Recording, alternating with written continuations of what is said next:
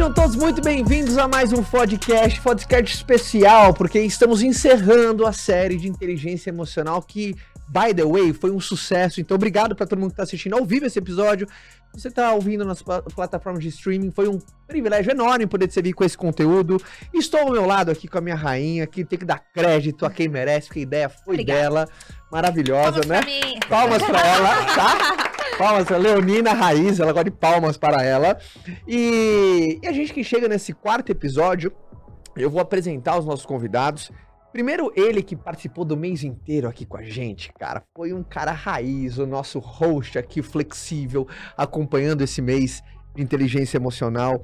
Ele que é empresário, terapeuta, escritor, pai da análise corporal no Brasil e hoje voltada a desenvolver uma nova abordagem da análise do inconsciente. Puta, o cara que deu sangue aqui literalmente, fez um papo muito gostoso, conseguiu trazer muita coisa prática aqui pra galera. Então, senhoras e senhores, primeiro pro nosso a, a, o nosso convidado que passou o mês inteiro e hoje se despede do podcast, o Elton Euler, uma salva de palmas pro Elton, maravilhoso! Obrigado, irmão, por participar Valeu. aqui com a Vai gente. sentir saudade da Vai gente? sentir Vou saudade? sentir saudade. Foi um papo muito agradável, um papo onde eu consegui contribuir, mas tenho certeza que eu aprendi mais do que eu trouxe. Eu gosto de ouvir e hoje eu vim mais a paisana, que hoje Ah. a aula vai ser boa aqui. Hoje, hoje eu tô mais pra levantar pra ele cortar. Porque hoje, senhoras e senhores, temos um convidado muito especial para encerrar a nossa série de inteligência emocional. Eu sou super fã dele, é um cara que eu gosto muito, parceirão. Ele que é professor, escritor, neurocientista. O currículo desse cara, que se eu começo aqui, iremos longe. Sócio-diretor do Neurovox, por sinal, o canal da Neurovox é um espetáculo, conteúdo de primeira, criador dos primeiros cursos de neurociência aplicado aos negócios no Brasil. Enfim, esse cara ajuda muita gente tem um conteúdo que poucos caras no Brasil, pra mim é uma grande referência. Então, uma salva de palmas pro meu querido amigo Pedro Calabresa. Uma salva de palmas pro Pedro Calabresa. Obrigado. Alegria.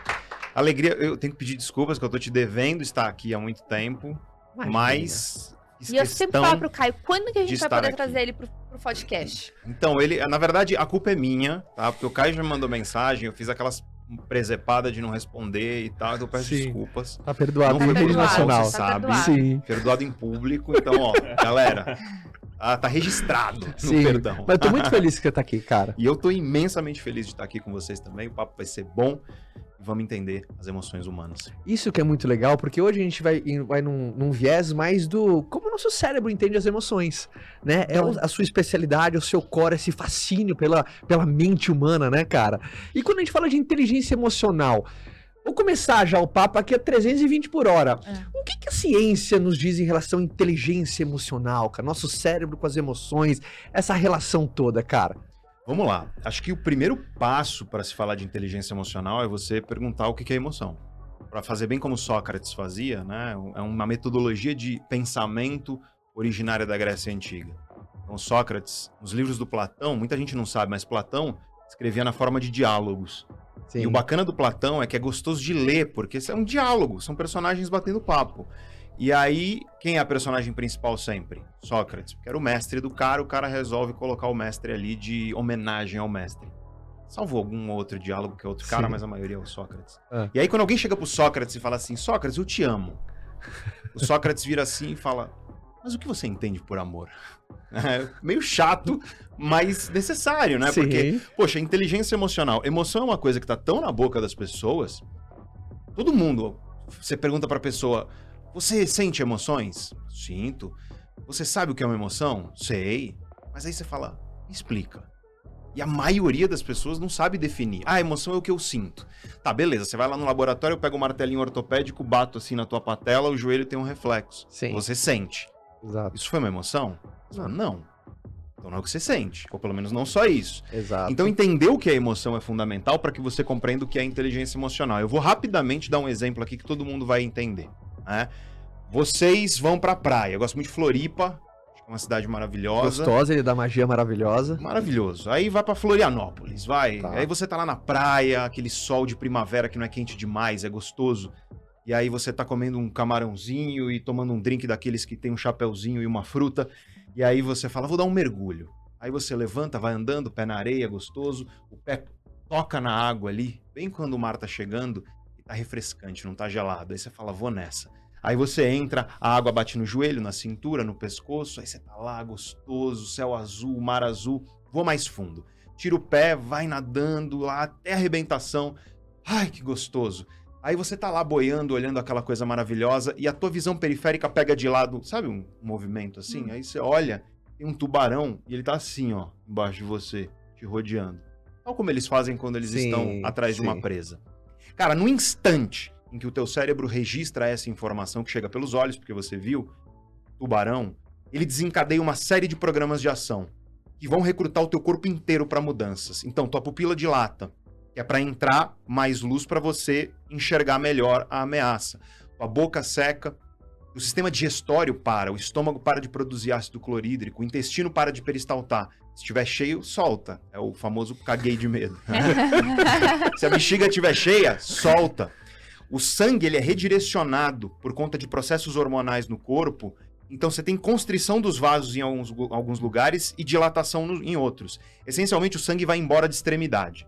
Então você fica com a mão gelada, cara pálida, que é típica de medo, né, pé gelado e por aí vai. E o sangue vem para onde? Grandes músculos, tronco, quadril e por aí Tá vai. acionando o modo guerra. assim. Exatamente Botou fuga, né? adrenais secretam adrenalina e cortisol e tudo isso atravessa a barreira hematoencefálica, chega no cérebro, o cérebro desenvolve uma série de processos de mudança de circuitaria que fazem com que, por exemplo, você tenha hiperfoco. Não existe déficit de atenção quando tem um tubarão na sua frente. não tem, né? Você fica hipervigilante, você não boceja quando tem um tubarão na sua frente, entre tantas outras coisas. E cara, tudo isso que eu falei, tudo isso, todas essas mudanças, elas levam de 0,3 a 0,4 segundo para acontecer. É menos de meio segundo para o teu corpo fazer tudo isso. Se você entendeu o que é isso, você entendeu o que é uma emoção. A emoção, ela é um programa de ação coordenado pelo cérebro que recruta o teu corpo inteiro para alterações, com o objetivo de que você adote um comportamento que é biologicamente vantajoso. No caso do tubarão, é uma das três coisas: ataca, foge ou fica parado para o bicho ir embora. É isso.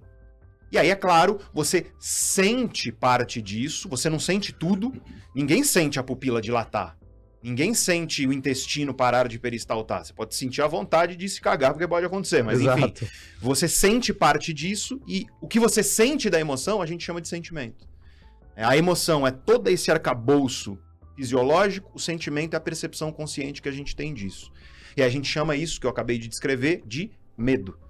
Ah, então, emoção essencialmente é isso. O que vem a ser inteligência emocional? Inteligência emocional é um construto. Ela não é, por exemplo, o clima é um construto. E ele tem vários elementos. Você tem, por exemplo, O temperatura. que, que é constructo? Construto é exatamente isso, é como o clima. É um guarda-chuva cheio de elementos embaixo dele. Ah, Por exemplo, a temperatura não é o clima. Exato. A pressão barométrica não é o, cri- o clima. A umidade do ar não é o clima. O clima é o conjunto de várias variáveis. Inteligência emocional, ela é uma série de variáveis que vão envolver o quê? Muita gente acha que é o controle da emoção. E não tem não como é. controlar. Não tem, Porque imagina. ela é uma resposta fisiológica do corpo, né? Exato. Na história do tubarão, não tem como. Se bem que tem gente que consegue. Calma, tá tudo bem. Mas Calma. o que, que você controla? Isso é super importante. É. Ninguém controla assim, nossa, olha um tubarão. Hum, acho que eu não vou me cagar. Entendi. Velho, acontece. Ou então, acho que eu vou me Tem cagar. gente acho que eu vou fazer isso administra melhor esse. Administra melhor aquilo que sente. talvez. Exatamente. O que você controla não é a emoção. O que você, você tem duas coisas na sua vida que você controla e mais nada. Você controla só essas duas coisas. Eu quero que quem tá assistindo aí pare pra pensar nisso. Você controla um, seu foco. Você consegue controlar, ainda que parte dele seja fruto de processos inconscientes, você ainda consegue controlar teu foco um pouco. Uhum. E você controla tuas ações, teu comportamento. São as duas coisas que você controla. O resto você não controla nada. Aí você fala: "Não, Pedro, mas eu consigo lembrar da minha infância". Você colocou teu foco nessa memória. Exato. Você está controlando o teu foco para dentro, para fora. Existe foco interno, foco externo, mas você controla foco e comportamento. O que tem gente que consegue fazer muito bem, monge, cara, eu já vi, na época que eu estava fazendo doutorado lá na Unifesp, Escola Paulista de Medicina, cara, monge com um monte de EEG, eletroencefalografia para mapeamento cerebral e EKG para o coração e tal, e não sei o que, os processos biológicos do cara. Cara, o cara respirando, ele chegou em coisa de 45 batimentos por minuto, assim. Só, aí você só foi descendo. Tinha um médico do lado, o desfibrilador. Sabe? Tipo, o cara, esse Vai cara vai dar merda, morrer né? aqui na minha frente, entendeu? E o que, que esses caras fazem? Eles controlam o quê? Comportamento, porque respiração é comportamento, é ação. O controle da respiração tem efeito sobre processos emocionais. Aliás, Uhum. é uma das melhores ferramentas para quem é ansioso, técnicas de respiração e por aí vai. Uhum. Exato. Então, o que tem pessoas que conseguem fazer é controlar comportamentos de maneira inteligente ao ponto de influenciar emoções da maneira que a pessoa deseja. Uhum. Isso pode acontecer, faz parte do que nós chamamos de inteligência emocional. Mas a inteligência emocional é um construto geral que vai envolver uma série de elementos e todos eles revolvem ao redor da mesma ideia, que é você, número um, compreender os processos emocionais dentro de você. Você precisa saber o que, que é, você precisa dar nome, você precisa entender a diferença, por exemplo, de você estar empolgado ou ansioso. Porque, curiosamente, fisiologicamente é muito parecido. Sim. Quando você tá lá empolgado, você dá muita palestra, eu Sim. também, a gente sabe. Você tá lá entrando num palco 5 mil pessoas. Dá um negócio. Sim. E o que. A mudança de chave é muito mais psicológica do que ela é fisiológica. De eu tô, assim, morrendo de ansiedade ou eu tô muito empolgado para entrar lá. Faz parte do processo de inteligência emocional saber discernir emoções dentro de você, entender como elas se manifestam, porque o Pedro tem processos emocionais diferentes de todo mundo aqui. E você vai responder emocionalmente de uma maneira muito diferente, porque vai envolver tua genética, como ela construiu teu cérebro, teu corpo, tua história de vida, como foi a tua educação emocional ao longo da vida, que coisas que aconteceram que podem te traumatizar. Tudo isso está envolvido nisso que nós chamamos de inteligência emocional. inteligência Genética tem a ver com o. Claro, com padrões emocionais, sem Sério? dúvida, né? Tem um traço de personalidade. Ciência da personalidade é uma das minhas especialidades hoje.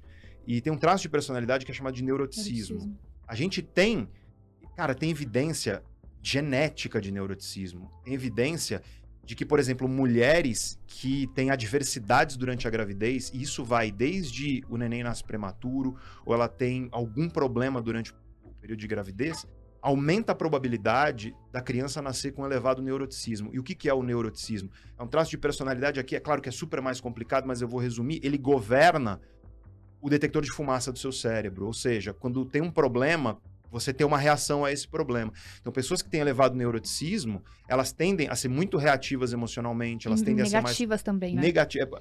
O neuroticismo governa o grau de negatividade das tuas emoções. Aquela pessoa que toda vez que você traz um Ah. problema, traz uma solução, ela vai trazer outro problema. Ela E tem não uma só isso. maior. E né? são aquelas pessoas que de- também vão ter tendência a ter um grau de depressão também. Com né? certeza. Tem, tem autores que consideram que depressão e neuroticismo são sinônimos. Na verdade, depressão nada mais é do que um extremo de uma faceta específica.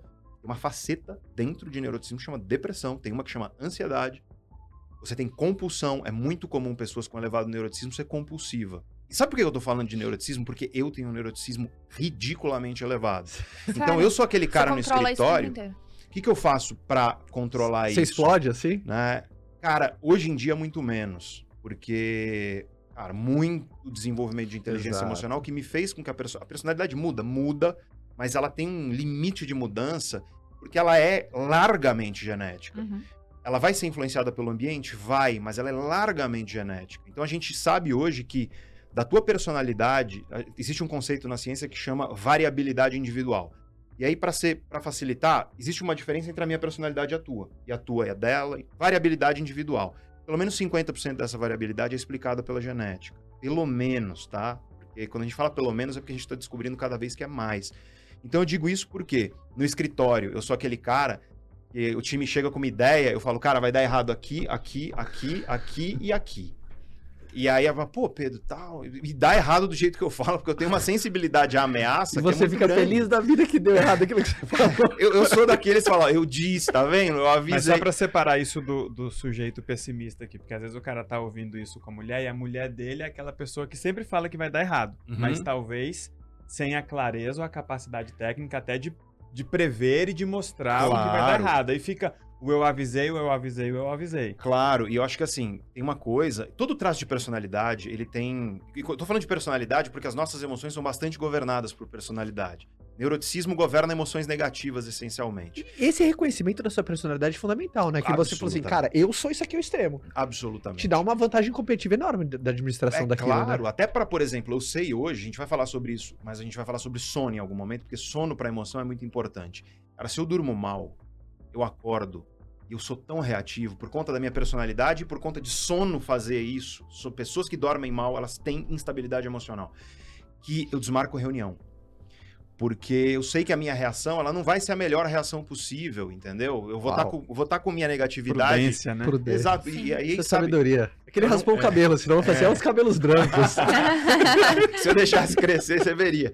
Mas o ponto é que depois de muitos anos, uma das coisas pra mim que trouxe mais liberdade foi entender mesmo. E sei que tem gente aí, por exemplo, acontece uma coisa negativa e essa coisa negativa ela tem um poder às vezes de roubar a tua energia ao ponto de você ficar ruminando aquilo na sua cabeça. Bem provável que você tenha um grau de neuroticismo alto. Vocês que sofrem já cronicamente há muito tempo com depressão, com ansiedade, provavelmente você tem. E é muito doido porque quando você começa a entender isso, você começa a entender estratégias para reduzir os males que a tua personalidade traz e, portanto, os teus padrões emocionais e elevar as forças. Porque, cara, muita gente pergunta: "Nossa, mas para que que serve um negócio desse?" Eu acabei de falar. Você ter uma pessoa com elevado neuroticismo na empresa é fundamental. Ele é o cara que vai enxergar quando tem problema vindo. Porque qual é o oposto do neuroticismo? Sim. É uma pessoa com baixíssimo neuroticismo que ela tem uma estabilidade emocional exagerada. Sabe aquela pessoa que, Que o mundo que tá ruindo? ser ela fala, não, tá tudo ótimo, vai dar tudo certo, vamos demais. Deus tá vendo. Assim, pra saúde dela é ótimo, porque Uhum. ela não estressa, porque pessoas com elevado neuroticismo têm mais risco de Alzheimer, infarto do miocárdio, derrame, tudo que você pode imaginar, porque o estresse da pessoa é mais elevado. Uhum. Mas, pro grupo, tenta imaginar nossos ancestrais, 70 mil anos atrás, na savana africana. Se todo mundo ficasse de boa, você entende que tinha um problema? Se o leão tá vindo, tem que ter alguém que tá falando, velho, tem um leão ali, sai correndo, entendeu? Então, é, e é um exemplo de como Sim. você entende. E aí, entender as emoções, mas entender que muito do teu padrão emocional, ele tem um componente genético, sim. Uhum. Porque o teu cérebro, ele é a expressão da relação de duas coisas. O teu corpo, tudo, é a expressão da relação de duas coisas, que é a nossa biologia. E começa tudo em genética e o ambiente. O ambiente vai influenciar também. Então, você é o resultado da multiplicação dessas duas grandes variáveis, que é o ambiente e a tua genética. Muitas pessoas que, quando falam do papo, "Putz, é genética, tem gente que acha que é condenação. em Ah, é momentos, sabe? sentença. Sentença. Imagina. Eu já achei, eu já achei. É, tem gente que acha isso, por exemplo, Alzheimer, né? Vamos falar de Alzheimer, que é o tipo de demência mais comum. Que demência é um sintoma e a doença tem esse sintoma mais prevalente é Alzheimer, né? Aí, ah, eu- meu, minha família tem Alzheimer, então eu vou ter. Não, peraí, peraí. Existe componente genético? Existe. Cada vez melhor estamos entendendo. Tem um componente genético que esse realmente é quase uma sentença, porque é muito específico, mas assim, é raro. E todos os outros é uma relação entre fatores genéticos e ambientais. Exato. Por exemplo, você dorme mal ou por tempo insuficiente. Eu vou falar tanto de sono aqui hoje que, que as pessoas vão sair com. Elas vão tentar dormir bem hoje, Exato. pelo menos. Vai- Elas vão assistir É, deitadas, e né? se você tiver lá duas horas da manhã na Netflix, você vai ficar com dor no coração, que você vai saber que Falei você tá pro Kaique colocar no, no chat, no YouTube, o link pra galera poder fazer o teste da personalidade do Big Five, pra vocês conseguirem entender qual, qual tá o seu grau aí. E é, e é interessante o, o- quando você fala sobre a questão de personalidade.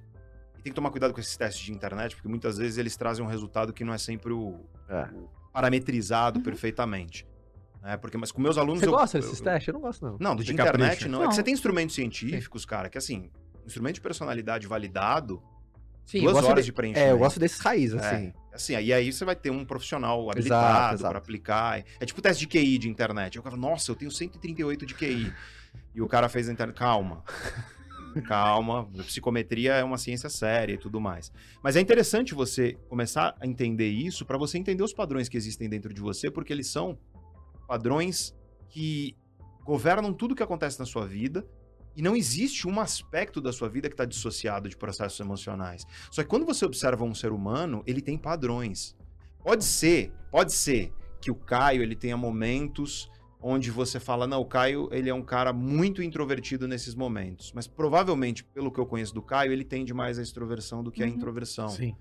É, e a extroversão governa o quê? Grau de positividade das suas emoções. Exato. E olha que interessante. O grau de negatividade é diferente do grau de positividade, porque os circuitos do teu cérebro que são responsáveis por emoção positiva são diferentes dos que são responsáveis por emoção negativa. É perfeitamente possível você ser uma pessoa que é muito extrovertida e muito negativa. Então você é muito positivo e muito negativo. E geralmente quem é muito com neuroticismo muito alto e extroversão muito alta é aquela pessoa que ao mesmo tempo é muito negativa e muito, muito positiva. Então é uma oscilação que é muito intensa às vezes e que para a pessoa nessa intensidade faz até mal para ela. É um exemplo. Uhum. Mas quando você entende isso, você entende os nãos que você precisa falar para certas coisas. Porque, por exemplo, eu sei, por conta do autoconhecimento ao qual eu cheguei, que ambientes cheios de gente, eles me exaurem. E Isso que é introversão. Introversão é essencialmente o grau de sensibilidade do seu cérebro aos estímulos. Então, por exemplo, qual é o estímulo mais intenso para o cérebro humano? É relação, é pessoa, é troca humana. E aí, um extrovertido, tenho certeza que o Caio é assim. Você chega num lugar que tem gente, te enche de energia. Isso. sim. Eu chego, e não é que eu não gosto de dar palestra, eu adoro. Só que eu saio, cara, eu preciso ficar, sei Sai lá, correndo. dois dias no Sai hotel sugado. sozinho, entendeu? Sem falar com ninguém. Sua energia social vai embora Vai rápido. embora. Se relaciona, né? Putz, Então, a ideia é, o introvertido, ele perde energia no grupo. quando ele tá sendo estimulado, e não só- pessoas, grupo também, mas pode ser som alto, pode ser barulho, pode ser tudo que é estímulo. Já o extrovertido se enche de energia, né? Enche a bateria dele. E aí você que é introvertido, tem que parar de se culpar de falar não quando te chamam pra ir na micareta. Porque é muito estímulo. Você vai falar, cara, não quero, é ruim. E aí você vai, e aí você não vai achar legal e tal. Porque o introvertido curte um jantar, ele curte um cinema, um lugar onde você tem mais silêncio e tudo Conversa mais. mais Pedro, mas sabe que você tá falando? Isso Exato. é muito importante, assim. Pra gente se conhecer e se respeitar, e também pra gente saber respeitar o limite dos outros. Eu acho, sabe, entender de personalidade devia ser matéria de escola pra todo mundo. Por exemplo, meu grau de conscienciosidade é muito alto. Muito alto. Acho que é 95. É assim, é muito alto. E é, é Grau aquelas. do quê? Eu não entendi. São aquelas pessoas que são muito executoras, que tudo é derivado a resultar, né? Eu opero muito. E aí as pessoas que têm isso baixo são aquelas pessoas que você precisa cobrar 50 vezes. Quer devagar um pouco mais. que tudo é devagar, aquelas pessoas que estão sempre no. E eu tinha muita dificuldade. E às vezes a gente mede as pessoas com a nossa régua. Sim, acontece muito. E a gente acha que é um problema da pessoa. Como que você não é assim? E a gente acha que todo mundo tem que ser assim. A gente não entende que é personalidade e que a gente tem que. Cara, calma. Não tá errado. Ele é desse jeito. Sim, você tá certíssima. Conscienciosidade, grosso modo, ela governa o grau de comprometimento que você tem com as coisas, com tudo. tá? Com valor, com compromisso, com organização. É o grau de comprometimento. Então, pessoas que são muito conscienciosas como você são altamente comprometidas com tudo. E aí você fala, pô, isso é super legal. E olha, os estudos mostram que pessoas com a tua personalidade, que estão lá no percentil de 5%, né? Ou seja, você tem conscienciosidade maior do que 95% das pessoas, você tende a ganhar mais dinheiro, você tende a ser promovido mais rápido, você tende a ter mais saúde, você tende a, assim, tem várias métricas que são melhores. Só que tem uma coisa, tem os lados Não negativos. sabe descansar. Exato. É, Não sabe Não delegar, sabe- Não sabe- descansar, É, tudo tem só se sente lado. culpado às vezes quando tá relaxando, porque puta, eu tinha que estar produzindo, Eu tinha que erro tá todo fazendo. esse. Sou eu todo isso. Então, assim, é, aí eu sou o contrário. Eu sou. eu- A minha personalidade, ela é o oposto. É muito interessante, acho que é por isso que as pessoas ressoam bem comigo. A gente tem 2 milhões e meio de pessoas lá no canal. É porque eu não sou um cara que chego e fico lá falando sem entender, porque eu, eu, eu sei o que, que é você que tá aí e não é consciencioso, porque a minha conscienciosidade é baixa. Em algumas facetas ela é um pouco mais alta, mas ela é naturalmente baixa. Então, se eu deixar, cara, eu sou o procrastinador, eu sou. Eu postergo, eu atraso, eu, eu deixo as coisas acontecerem. Só que o que acontece? Começou a prejudicar minha vida radicalmente. Então, eu precisei começar a entender melhor como eu consigo ajeitar aquilo que está no meu controle para melhorar um aspecto da minha vida que, ainda que eu não vá Hum. conseguir ser como você, nunca vou conseguir. E eu já tive namorada altamente conscienciosa que ficava puta comigo. Porque o nível de desencanado que eu naturalmente sou para uma pessoa muito conscienciosa é quase ofensivo, assim, né? E aí, apesar disso, ela se sentia muito mal porque não conseguia relaxar. Isso era um problema muito, muito forte nela. E aí, é claro, tem outra coisa. Por exemplo, é, um exemplo de casal que é muito interessante.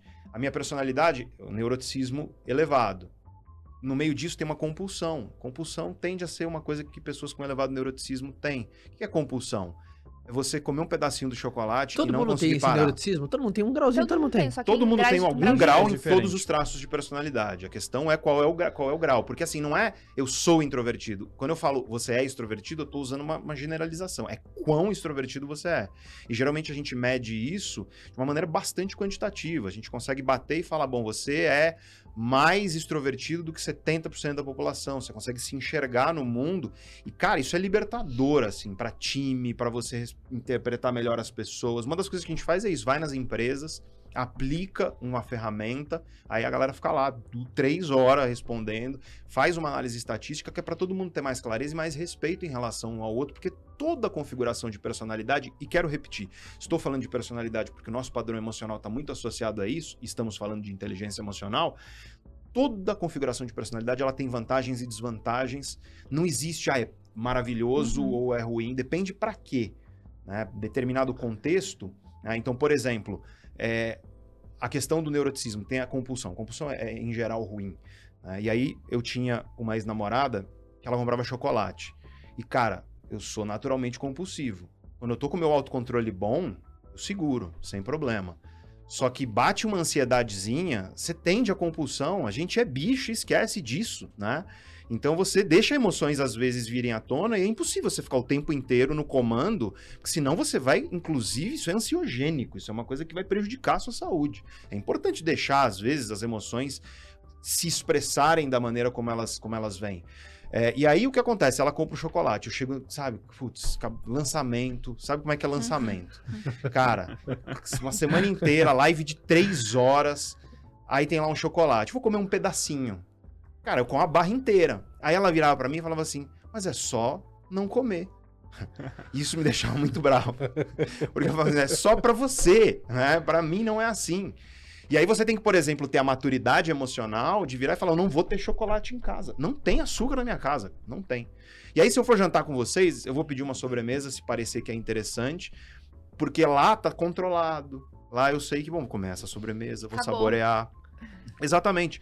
Então, por exemplo, esses padrões emocionais, uma pessoa que é mais compulsiva, então ela começa e não consegue parar. Isso acontece com Netflix. Sabe aquele cara que começa a assistir a série, Tá. vira à noite, caga o sono dele, caga a produtividade dele. Por quê? Porque ele não conseguiu dizer não. Então você tem que começar a criar mecanismos de entender que você é assim em primeiro lugar, para que você consiga mudar seus comportamentos e transformar isso. E se não fosse esse autoconhecimento, cara, eu jamais estaria aqui.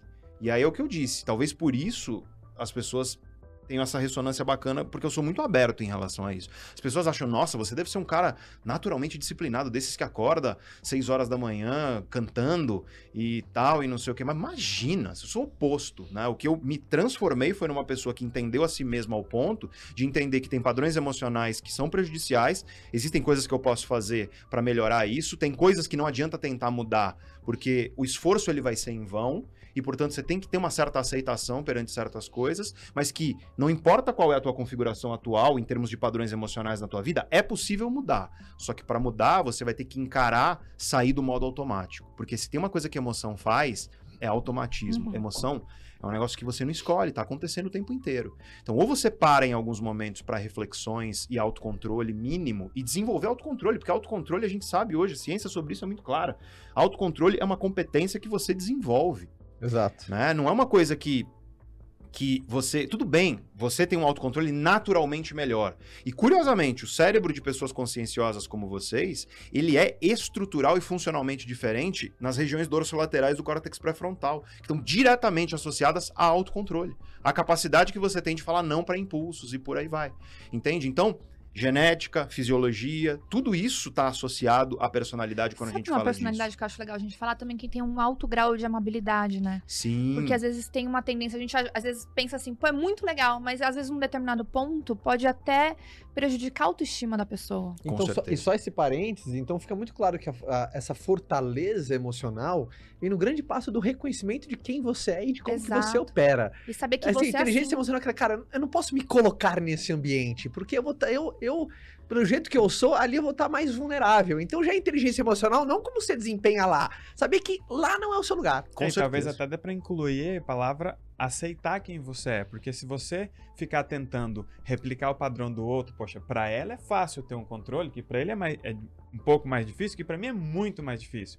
Então eu faço um nível de esforço, ele faz um nível de esforço que nesse aspecto, pra ela não vai Exato. exigir. Então, essa comparação muitas vezes é que gera uma dificuldade da pessoa chegar e falar: peraí, deixa eu, en- eu encarar qual é a minha dificuldade. Porque de repente a namorada dele olha e fala: é só não comer o chocolate. E talvez pra ela, ela realmente no lugar dele conseguiria simplesmente não comer o chocolate. Então muitas vezes a dificuldade que a gente tem é: beleza, compreendi quem eu sou. Uma coisa é eu mudar.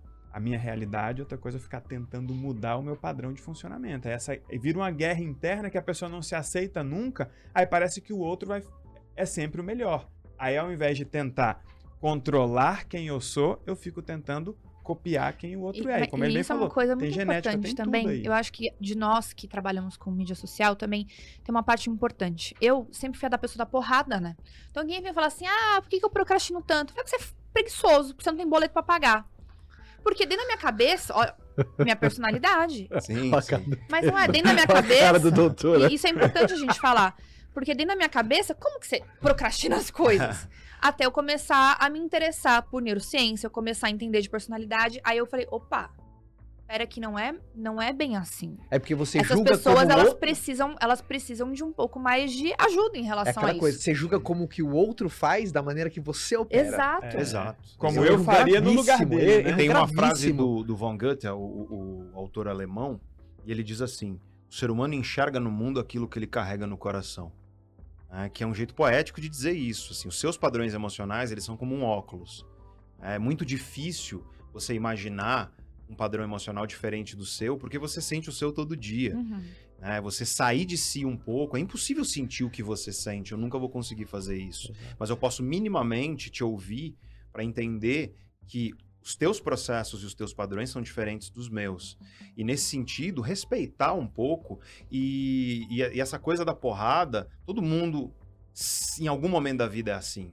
né? Um eu chamaria isso de um certo egocentrismo emocional, que é você projetar no mundo justamente os teus padrões emocionais. E grande parte do que nós chamamos de inteligência emocional é justamente não apenas você compreender e lidar melhor com os padrões dentro de você, mas você compreender e lidar melhor com a expressão dos padrões que vêm de outras pessoas.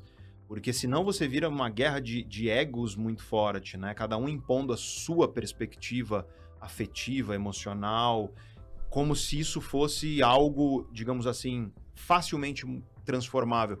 E é claro que, não estou dizendo que não existe preguiça, existe. Não estou dizendo que nada disso é uma justificativa para virar e falar, nossa, pô, o cara tá lá sentado assistindo Netflix até 5 horas da manhã e ele não tem responsabilidade sobre isso. A questão é que a gente precisa discernir aqui o que é culpa de responsabilidade de uma forma mais clara, Hum. né? Teus padrões de personalidade, Exato. muitos dos teus padrões emocionais podem não ser culpa sua. Só que isso não te isenta da responsabilidade de você Boa. assumir as rédeas da tua vida para fazer o melhor Perfeito. que você pode fazer para construir a melhor vida possível que está ao teu alcance. Porque eu poderia muito bem usar a minha personalidade de desculpa para virar e falar: não, ó, tô aqui, infelizmente, tem um neuroticismo alto. E eu não consigo perder deixa- peso por conta disso. É, não, isso me deixa mais não consigo depressivo, focar. eu sou uma pessoa mais ansiosa, eu sou compulsivo, então não tenho vontade de ir pra academia, não tenho energia, e aí eu sou também, eu tenho uma conscienciosidade baixa, então não consigo ter disciplina. Cara, peraí. Personalidade não é desculpa para você justificar um lugar que tá te fazendo mal. Personalidade é um entendimento para você entender o lugar onde você está, os limites de até onde você poderia chegar e como você cria estratégias para chegar em qualquer lugar, porque não importa qual é a configuração da personalidade que você tem, você pode chegar a lugares incríveis. Perfeito. A questão é, os caminhos eles podem ser diferentes. Isso é super importante. Então você falou de amabilidade. Existe um traço de personalidade chamado amabilidade que governa, na essência, ele governa a balança da vida. Na balança da vida, você está se relacionando o tempo inteiro. Tem a ver com flexibilidade? Isso nada a ver. Tem, na verdade, abertura é outro Ah, traço tá. que tem a ver com a flexibilidade, mas a amabilidade tem a ver assim, na balança da vida, eu considero mais eu ou o outro. É isso. Então, pessoas que têm uma, uma amabilidade muito elevada, cara, na balança da vida, elas se consideram pouquíssimo e o outro tem muito mais peso. Pessoas que têm baixíssima amabilidade, uma combatividade muito alta, é o oposto. Ela é tudo e o outro é nada. Um é primeiro eu, o outro é primeiro o outro. Exato. E aí quem tá lá no meio é um equilíbrio entre os dois. E como você falou muito bem, tem pessoas que não conseguem falar não, não conseguem se impor, não conseguem é, impor respeito. E eu falo isso, tem gente que sempre fala, não, mas respeito não se impõe. É porque talvez você nunca tenha cruzado com um narcisista, um psicopata, uma pessoa abusiva, um folgado típico do dia a dia. Porque com essas pessoas, meu amigo, não adianta você tentar conquistar respeito na brodagem, Sim, não. Você vai. tem que saber impor e falar não sim, senão vão tratorizar a sua vida. Só que essas pessoas têm muita dificuldade, se sentem super mal. Eu abro caixinha lá no Instagram, chove de gente, pô, mas eu não consigo, eu me sinto mal. A pessoa precisa entender que se ela não fizer, a gente chama isso de treinamento de assertividade. Ela precisa treinar a assertividade dela de pouquinho em pouquinho para ela conseguir chegar no momento correto e falar não. Ela vai sair desse não e chorar no Acabada. carro depois. Mas no próximo ela vai chorar menos. E no próximo ela chora menos e vai chegar um momento em que ela não vai. Ela nunca vai achar um tesão falar não. Mas ela vai falar porque Mas ela não já chora mais, né? Exatamente. Ou não deixou de entendeu? falar, né? Exatamente. Então, assim, o que você consegue fazer? Porque isso precisa ficar claro para as pessoas. é, porque tem gente que, olha, assim, um- uma pessoa como, como vocês, que praticam atividade física num nível bastante intenso e bastante disciplinado. A questão é, você que aí é sedentário e por aí vai, você tem que entender assim. Qual vai ser o ímpeto que você vai ter para se motivar para fazer as coisas? Talvez você nunca acorde e fale, cara, vou correr uma maratona. Mas você pode muito bem construir na tua rotina a disciplina para, independentemente de você estar lá, o- cara, eu vou- se você vê foto minha na academia, eu tiro às vezes. É a expressão da angústia. Eu odeio. A eu odeio. expressão de tá claro que eu não queria estar É aqui. ódio, Eu odeio. ódio, Quem se identificou ódio. agora? Coloca no chat E aí, aí? turma. Quem se identificou agora a Kaique. expressão Não, da e, e aí as angústia? pessoas acham, cara, e porque Ah. tem gente que tem tesão. Eu não sei se você tem tesão de fazer. Eu não Cara, eu tenho. eu tenho. Aí, ó. Cara, eu tenho inveja. Inveja boa, não é aquela inveja Sim. pérfida. Uma Aham. inveja do tipo, eu te admiro por isso, Sim. sabe? Mas eu sei que eu nunca vou ser assim. Porque a minha conscienciosidade me impede. Eu tenho tesão de ficar em casa deitado, assistindo uma série nova e comendo pipoca doce, entendeu? Isso é ele ele não- Revelações do É, grande Pedro. E aí, ó, eu tenho uma história que. Ah. Outro dia eu falei, bom, eu tô, eu tô- Assim, evidentemente, minha alimentação hoje, a gente vai falar de alimentação, de sono em algum momento, porque não, não se fala de emoção sem falar dos pilares, né? De cuidado do corpo e tudo mais. Mas. É, eu falei, cara, eu gosto tanto de pipoca doce, só que como pipoca doce, como açúcar, me faz muito mal. Açúcar é pró-inflamatório, o dia seguinte é estranho, a cabeça Você não, não funciona deve tão conseguir comer pouco, né? É, pipoca. exato. Então, assim, pelo menos meio quilo, né? Pelo menos, assim, pra fazer sentido. Cara, eu peso 92 quilos, não sou pequeno, entendeu? Então eu tenho que comer Fazer proporcionalmente. sentido mesmo, Pipocão, né? É, você Falando em não, eu comer pipoca, me três, a eu não pipoca quero, de óleo entendeu? do Cinemark, assim, ó. Exato. E às É vezes eu misturo a pipoca, salgada e a doce. Nossa, Né? maravilhoso. Eu, eu falo, cara, manda as duas aí no meio, mistura, porque o Antes que negócio alguém aqui... te lembre que você Isso. não deveria estar fazendo Exatamente. Eu aquilo. né? sou compulsivo. Aí eu tava em casa e, e eu sou, puxa, eu sou muito amigo, gosto muito da Dani Faria Lima, não sei se vocês conhecem, mas é uma chefe de comida saudável incrível, tem um trabalho nas redes sociais maravilhoso. E eu tava inspirado, tinha visto uns vídeos dela, eu falei, cara, eu vou tentar fazer uma pipoca doce da- saudável, né? Uma pipoca doce. Tinha milho de pipoca em casa. É, aí eu, falei, bom, milho de pipoca tal, vou fazer com stevia. Tinha um stevia em pó, aí eu ah, taquei lá na panela. Gente, ficou uma bosta, vocês não têm noção. velho. Eu tava esperando esse horrível. Pra momento. saber derreteu, né? É, Dele- horrível, cara. caramelo. que Puta cheiro de bituca de cigarro que ficou naquela pipoca, velho. Então, assim, não tentem, tá? Tipo, é zoado pipoca com, desse jeito. E aí, o que acontece? Eu, eu gosto disso. Ah, o que, que você tem tesão de fazer? Só que eu não vou pra academia porque eu tenho tesão de fazer. Eu vou pra academia porque eu encontro em mim. E isso é uma lição importante sobre inteligência emocional. Porque a gente vive numa sociedade que confunde de maneira muito pérfida, de, muito perigosa, dois conceitos diferentes. E tudo é uma questão das palavras que você usa. Mas fala-se muito de motivação, você já deve ter me ouvido falar que motivação não importa. Mas por que, que eu digo que motivação não importa? É porque as pessoas deturparam o conceito de motivação. Exato, exato. O que, que virou motivação? Motivação virou sinônimo de euforia. Exato. Uhum. Então o que, que é estar motivado? Cara, eu tô com. Nossa, porque tem Tô dia eufórico. que você acorda, que você- tem dia que você acorda assim. Eu quero ir pra academia. Nossa, eu quero ir pra academia. Aí você vai entrar no site da Nike, gasta dois mil reais comprando roupa e tal, e não sei o que mais. Aí você vai na academia, paga 12 meses, vai uma semana e nunca mais volta. Vai em uma semana e fica treinando demais e fica um mês com dor. Por quê? Porque você confundiu motivação com euforia. O que que é a motivação no sentido mais maduro do ponto de vista neurocientífico? É você construir uma rotina, e isso é super importante, tá? Rotina. Para uma pessoa como eu, que tem uma conscienciosidade baixa, eu era daqueles caras que falava assim: não, eu me encontro na minha bagunça. Não, eu não gosto de rotina, porque rotina é muito chato. Não, eu funciono bem na minha, na minha, no meu caos. É porque eu não me conhecia disciplinado, cara. Porque assim, Exato. minha produtividade, assim, decuplicou depois que eu adotei mais disciplina, uma rotina mais disciplinada. E aí, hoje em dia, onde eu tô, e eu posso estar próximo de pessoas como vocês, eu posso estar próximo de pessoas de altíssima performance, vários dos que estiveram aqui, não só na série de Exato. inteligência emocional, mas aqui em outros momentos, eu não conheço um. Um.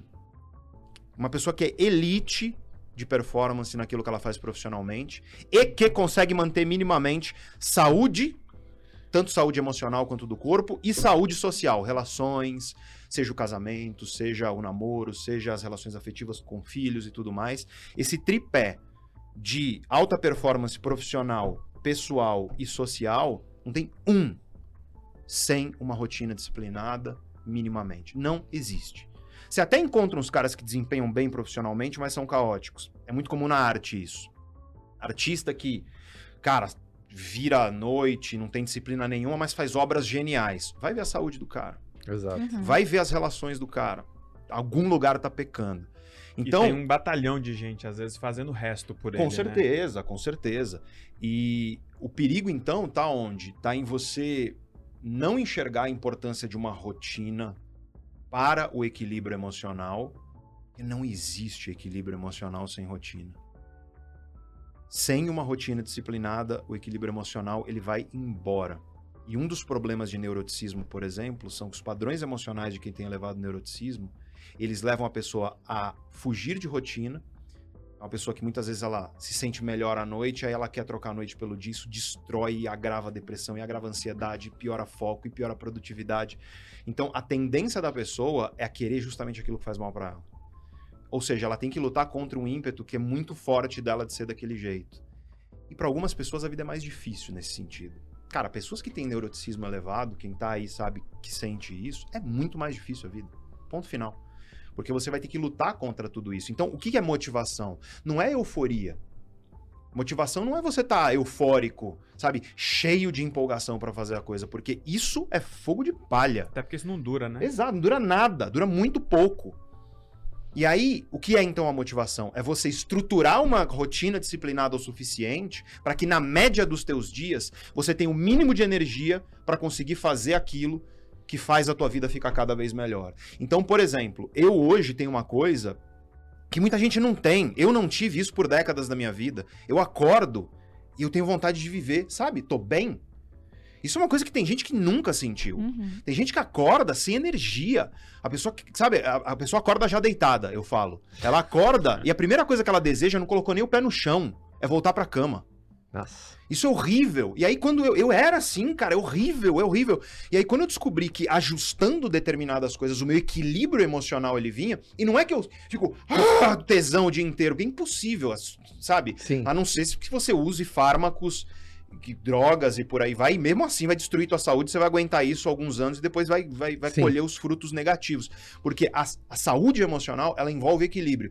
E motivação do sentido maduro é você encontrar o mínimo de energia possível para fazer o que é preciso, para que, para aquilo que é uma escolha, você esteja bem. E o que, que é preciso? No meu caso, por exemplo, no caso de todo mundo, tá? Mas no caso de pessoas que são mais emocionalmente instáveis, todo mundo precisa de atividade física.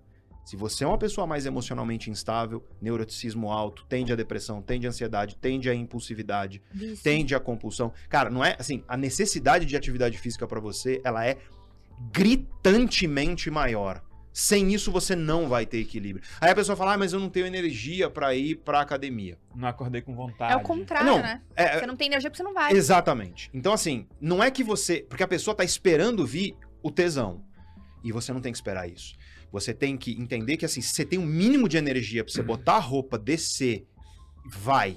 Chega lá, faz cinco minutos e vai embora. Só que você não vai fazer cinco minutos porque você vai pensar, porra, já tô aqui, velho. Olha isso que coisa Eu vou interessante. Atividade as pessoas física- têm que pensar. Atividade física, pra mim, ela sempre me ajudou a administrar muito a pressão do dia a dia. Uhum.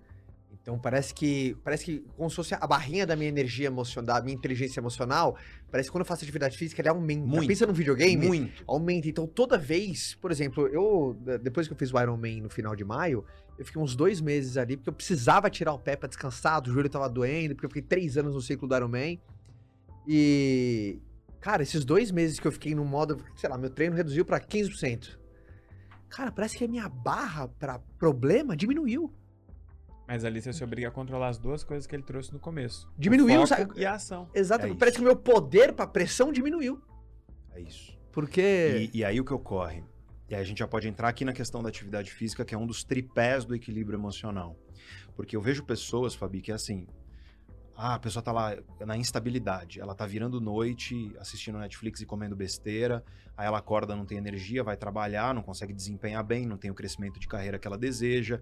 Isso faz com que prejudique as relações dela e aí vira aquele, Sim. aquela bola de neve negativa. Aí a pessoa fala: Nossa, eu vou ler Aristóteles para ver se as minhas emoções melhoram. E pô, ler Aristóteles é ótimo e pode de fato trazer inteligência para que você se interprete melhor. Só que, peraí, vamos dar alguns passos antes e vamos ver se os pilares do teu equilíbrio emocional estão sendo bem atendidos. E um dos pilares é a atividade física regular. Então, hoje, de modo a, a- a estado da arte do ponto de vista de saúde, assim, o mínimo que você tem que fazer. E as pessoas vão falar, caralho, é tudo isso. É, mas É. enfim, o mínimo que você tem que fazer é uma combinação de atividade de resistência, que pode ser musculação, pilates ou, ou outros, e atividade aeróbia. Recomenda-se para a saúde cardiovascular pelo menos 200 minutos por semana de aeróbio em zona 2. Essencialmente é 65, 70% ali da tua frequência cardíaca máxima, que varia de acordo com a sua idade. É só você consultar um bom educador físico que ele vai te explicar o que é isso. Então, assim, sabe, você fica. É 200 minutos a gente tá falando de. Vai, eu sou ruim de biologia? É, é, Pelo- De história. De 20 história. minutos. Mais ou menos. É Não. 20 Acho que vai, minutos. vai, mais. vezes 7 é uns 25 minutos, 30 É, minutos, né? 30 É, minutos. você tá falando assim, uns 30 minutos por dia, vai, essencialmente, sendo que você descansa um dos dias, né? Sim. Vai, é, 35 minutos e aí você descansa um dia da semana. Sim. Pode ser. É, bom, é importante não fazer atividade física um dia, pelo menos. Especialmente se você faz uma atividade mais vigorosa, porque o corpo precisa de descanso e excesso de atividade física causa sérios males também Uhum. né? Pode envelhecer precocemente, pode trazer uma porrada de mal. Então, equilíbrio é fundamental. Mas 200 minutos de zona 2, claro que se você faz um cardio mais intenso, você adapta, né? Uhum. Mas zona 2, cara, é, sabe você ficar uma caminhada veloz, assim, Sim, não é uma sim. coisa do outro mundo. Para pessoas da nossa idade, claro que para idosos fica diferente, porque Tá. tem uma fragilidade maior. Mas é isso para saúde cardiovascular. E aí as pessoas falam, ah, saúde cardiovascular que tem a ver com emoção. Meu amigo, você acha que o teu cérebro não tem vasos sanguíneos lá? Né? Sim. Você acha que teu cérebro não precisa que o teu sistema cardiovascular esteja bom? Por que, que você acha que problemas de, de va- cardiovasculares gerais, eles trazem maior risco de Alzheimer, por exemplo? Pessoas que têm problemas cardiovasculares, elas têm maior risco de doenças que afetam o cérebro. Como, como ele acha Ah. que é produzida a atenção, foca a memória. Exato. Como é, que, você- como é que você acha que os nutrientes chegam ao teu cérebro? Por que, que você acha que você sai revigorado do exercício? O que, que você Exato. tá fazendo? Teu sangue tá, ó, circulando, você tá irrigando o teu tá cérebro. voando. Tá chegando nutriente, tem toxina indo embora. Porque quando você não faz isso, você tem menos fluxo sanguíneo lá dentro. Aí você sai, cara, eu saio da academia, eu sou um outro ser humano. Sim. Exatamente. Sou um outro ser humano. Eu chego, eu pareço um zumbi deprimido. Porque eu chego, cara, não falo com ninguém. A alma nem tá no corpo ainda, Devem né? achar que eu sou super mal criado, assim, porque eu chego, eu não falo com ninguém. É uma cara de, de- uma cara de angústia profunda. Pô, como esse cara era mó legal lá no É, YouTube. é, no- eu no- vi ele com o Caio, gente fina, mas assim, você tem que entender o meu estado. Eu odeio estar lá, entendeu?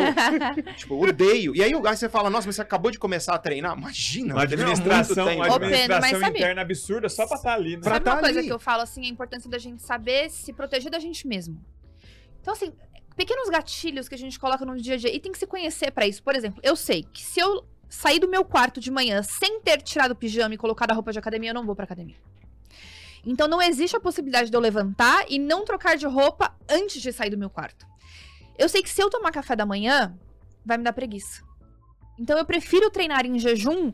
Ai, mas é, é estratégia? Não, amor, a estratégia é pra eu conseguir treinar. Porque se eu comer aquele meu pãozinho gostoso, o mamão com granola, o ovo bonitinho, eu vou ficar ali. Outra coisa Oi, que me já ajuda. você né? pode fazer? O treino em jejum, o treino de jejum, você acaba, às vezes, consumindo músculo pra pra energia. Mas tem uma coisa que você pode fazer que bloqueia isso, que é 10 gramas de leucina. Só isso. Leucina é um dos, dos aminoácidos de, de cadeia ramificada, né? BCA. 10 gramas de leucina, ela vai bloquear o uso de músculo para energia. Então, você preserva a massa muscular mesmo no treino Tá. em jejum. Né? É, eu então, suplemento bastante antes pra não, não ter esses para não fazer. E olha que coisa isso. interessante. Eu deixo o meu celular no modo avião. Até eu terminar o treino. Por quê? Porque isso aqui apita o dia inteiro. Apita a mensagem o dia inteiro. Pra você entrar num túnel do tempo e sair do seu momento de.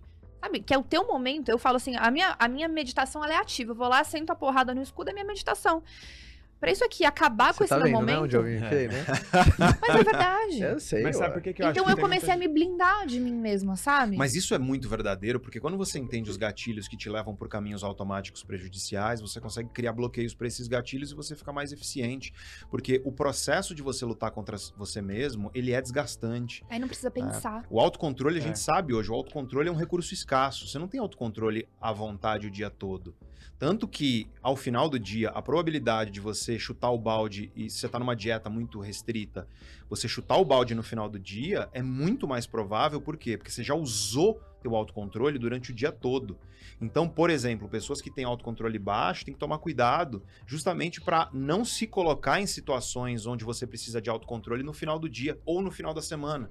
Porque o que, que recupera o nosso autocontrole? Duas coisas. Número um, descanso, sono. Né? Então, dormiu mal, teu autocontrole já vai estar baixo necessariamente. E outra coisa que ajuda um pouco no autocontrole é você estar minimamente nutrido. Porque quando você está com fome, teu autocontrole cai.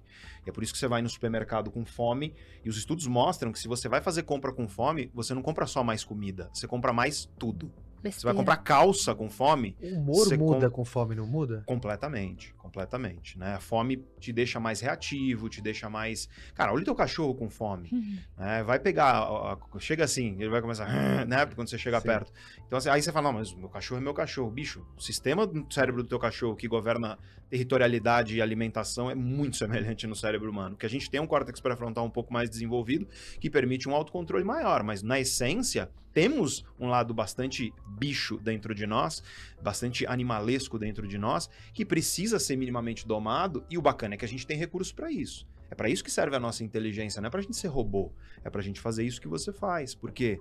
Porque celular, aliás, tem um estudo muito interessante que mostrou que o uso de celular na musculação prejudica a qualidade do seu treino. Uhum. Tipo, sabe, o cara fazendo uma série, tá ali descansando uns minutinhos, o cara bate no celular. Porque tira a tua cabeça do treino, você vai para um outro foco, você fica pipocando de foco, então você não vai estar tão qualquer bem jeito, focado né? pro Exato. treino.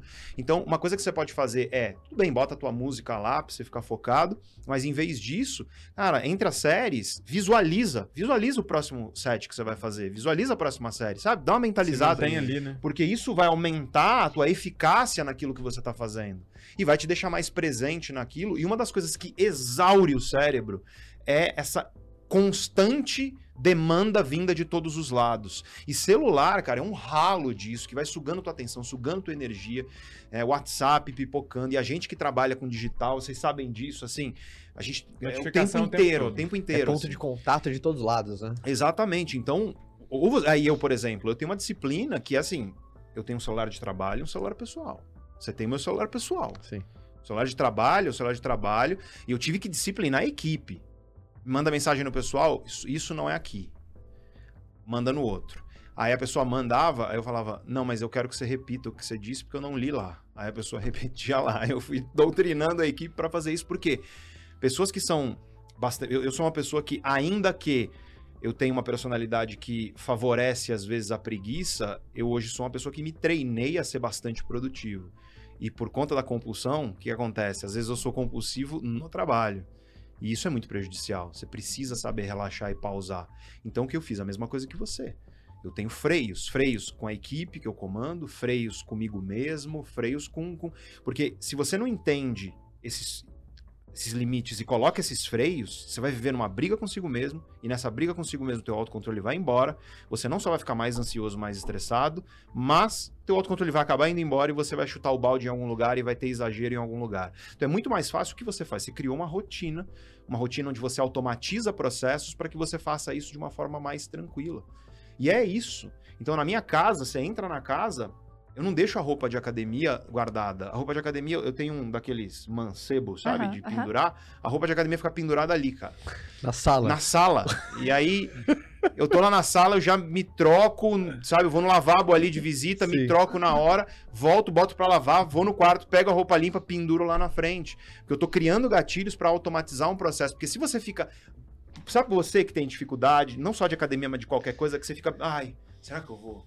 Ai, será que eu faço? Sim. Aí você fica lá. na- Procurando a melhor Ai, desculpa pra não. ir, né? É, é, Cara, levanta e vai, levanta e vai. É como Aí- se você diminuísse o custo de ativação para a realização de uma tarefa. né? Exatamente, levanta e vai, bota roupa, vai. Tem uma técnica que eu uso e faz sentido num podcast chamado Podcast, que eu chamo essa técnica de foda-se foda-se o Pedro. Ih, vai perfeito eu- aqui. o Pedro tá lá, o Pedro tá lá e o Pedro tá reclamando. Aí eu falo, foda-se o que o Pedro quer, levanto e vou, entendeu? Sim. Às vezes é bom, tem uma, eu juro por Deus que isso é verdade, eu não tô inventando. Tem uma técnica cogni- cognitivo comportamental que é você dar um nome pro seu eu que te prejudica.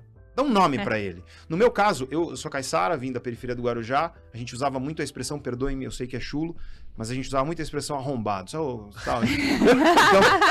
Então, Cara mas, dessa fineza. é, não, né? mas, mas, é, mas é muito grosso. Então, pra mim, eu fiz uma versão mais amigável. É o arrombito. É o Pedro que, que, que é arrombado amiguinho, entendeu? Entendeu? E aí, ah, pô, o Arrombito tá querendo me ferrar. Vou levantar. Acho que eu chamaria o meu eu de Abigail. né? Dá um nome pro eu que te prejudica e fala foda-se pra ele, levanta e vai fazer. Cara, funciona. Aí você fala, não, não é possível que isso funciona. Funciona. Não funciona tem estudo científico publicado mostrando que uma técnica tão simples quanto essa, onde você divide uma parte sua que tá te prejudicando, dá um nome pra ela e você vira e larga um foda-se pra ela mesmo, sabe? Não importa o que você quer, eu vou, levanta e vai e você consegue encontrar. Mas você vai empolgado? Cheio de energia, com o mesmo tesão que você vai comer hambúrguer e, e- e pizza? Não. Você encontrou o mínimo de energia necessário pra fazer o que é preciso. Sim. Fez o que é preciso, você vai ter energia de sobra pra fazer o que você gosta, o que você quer, o que você tem a possibilidade de escolher. E, ainda E tem algumas efeito coisas colateral nessa técnica aí. Qual? Porque depois que você disse não pra você mesmo, fica fácil dizer não Ah, com para as outras coisas e para outras pessoas Muito que vão bom. surgindo ali no meio do dia. Muito Com bom. certeza, porque você começa a criar uma. Não uma postura de agressividade, é uma postura de carinho consigo mesmo, porque você saber falar não pra si mesmo e pros outros, tem gente que fala não, mas isso aí eu vou ser grosseiro e por aí vai. Cara, não tem grosseria maior do que você viver dizendo sim pra impulsos que estão te prejudicando dentro de você ou pra pessoas que estão querendo trazer pra tua vida coisas que estão te fazendo mal. Isso é a maior grosseria que existe. Não é falar não, não é colocar um mínimo de limite, desenhar a linha do respeito e falar, opa, daqui não vamos passar.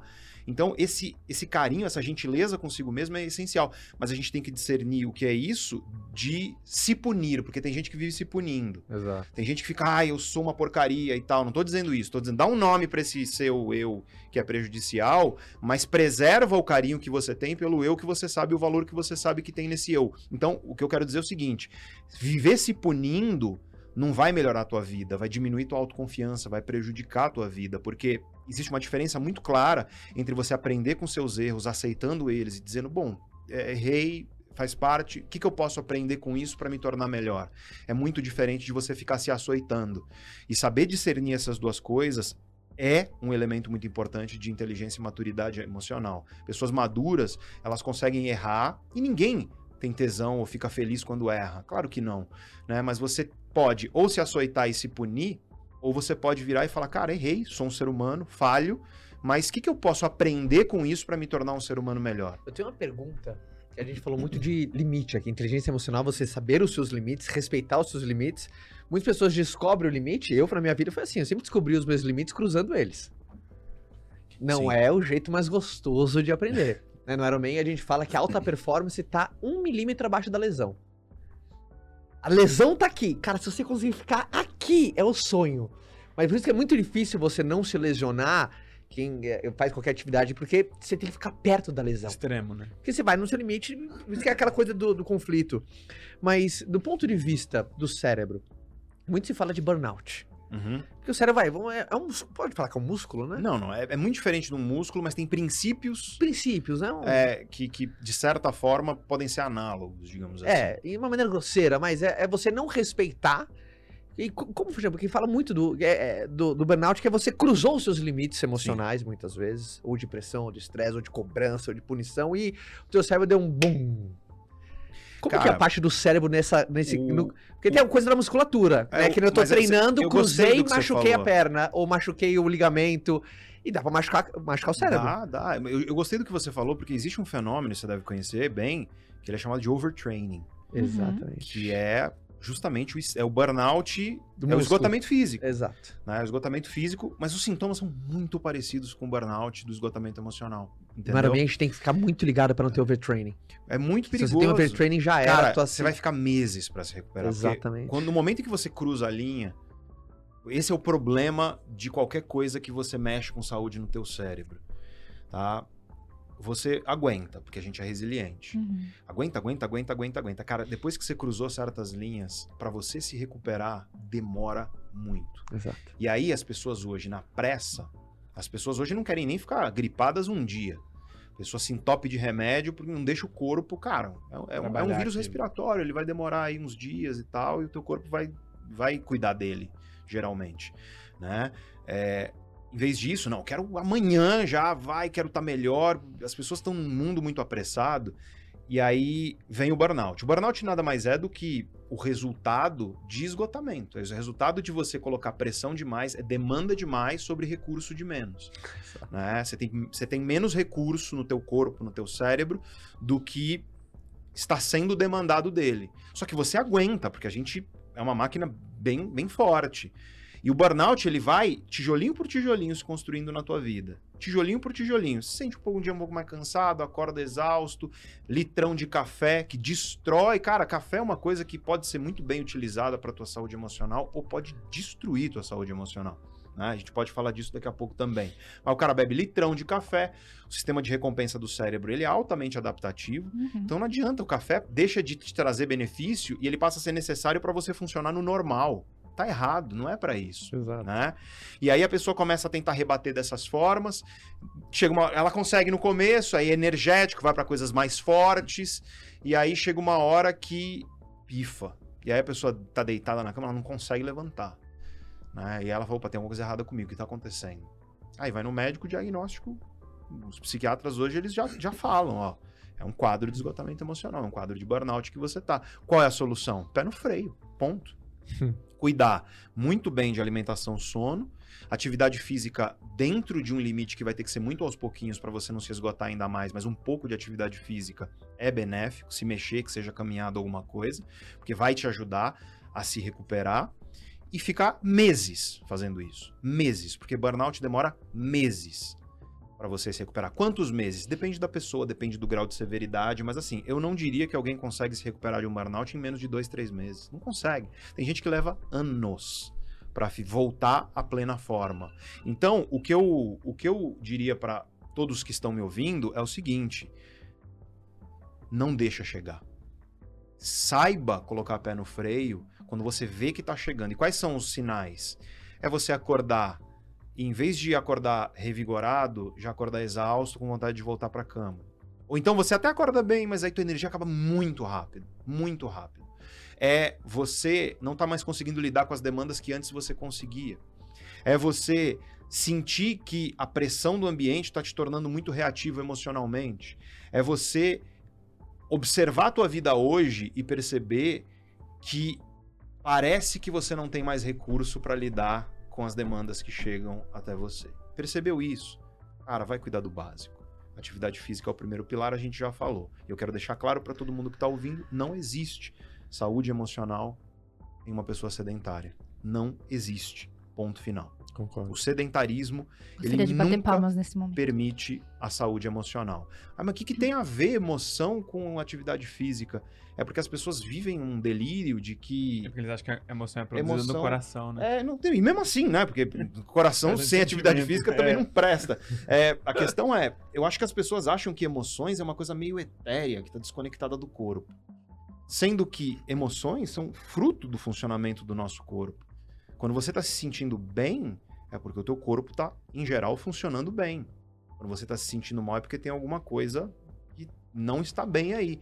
E a atividade física, ela é- a gente não é uma espécie que foi feita para ficar sedentário, cara. E a pessoa que duvida disso tá questionando o próprio calmante, né? Porque é, Exato. é algo que veio pro corpo pra Exato, mudar as exato. É, emoções. e aí a pessoa vai e ela quer remédio, ela quer. Eu não tô dizendo que não existem quadros onde a pessoa precisa da medicação. Claro que existe, mas se você olha para quadros hoje de depressão e de ansiedade, Cara, A maioria é é só fazer o básico. Cara, né? se, se a pessoa fizer o básico, provavelmente ela vai ter uma melhora, a não ser que você esteja num quadro mais de moderado para grave, que é outra coisa. É importante dizer que depressão e ansiedade tem graus, e nos graus mais severos, o acompanhamento psiquiátrico ele é essencial, e o acompanhamento profissional é essencial em todos os Sim. estágios de um transtorno depressivo e de um transtorno de ansiedade.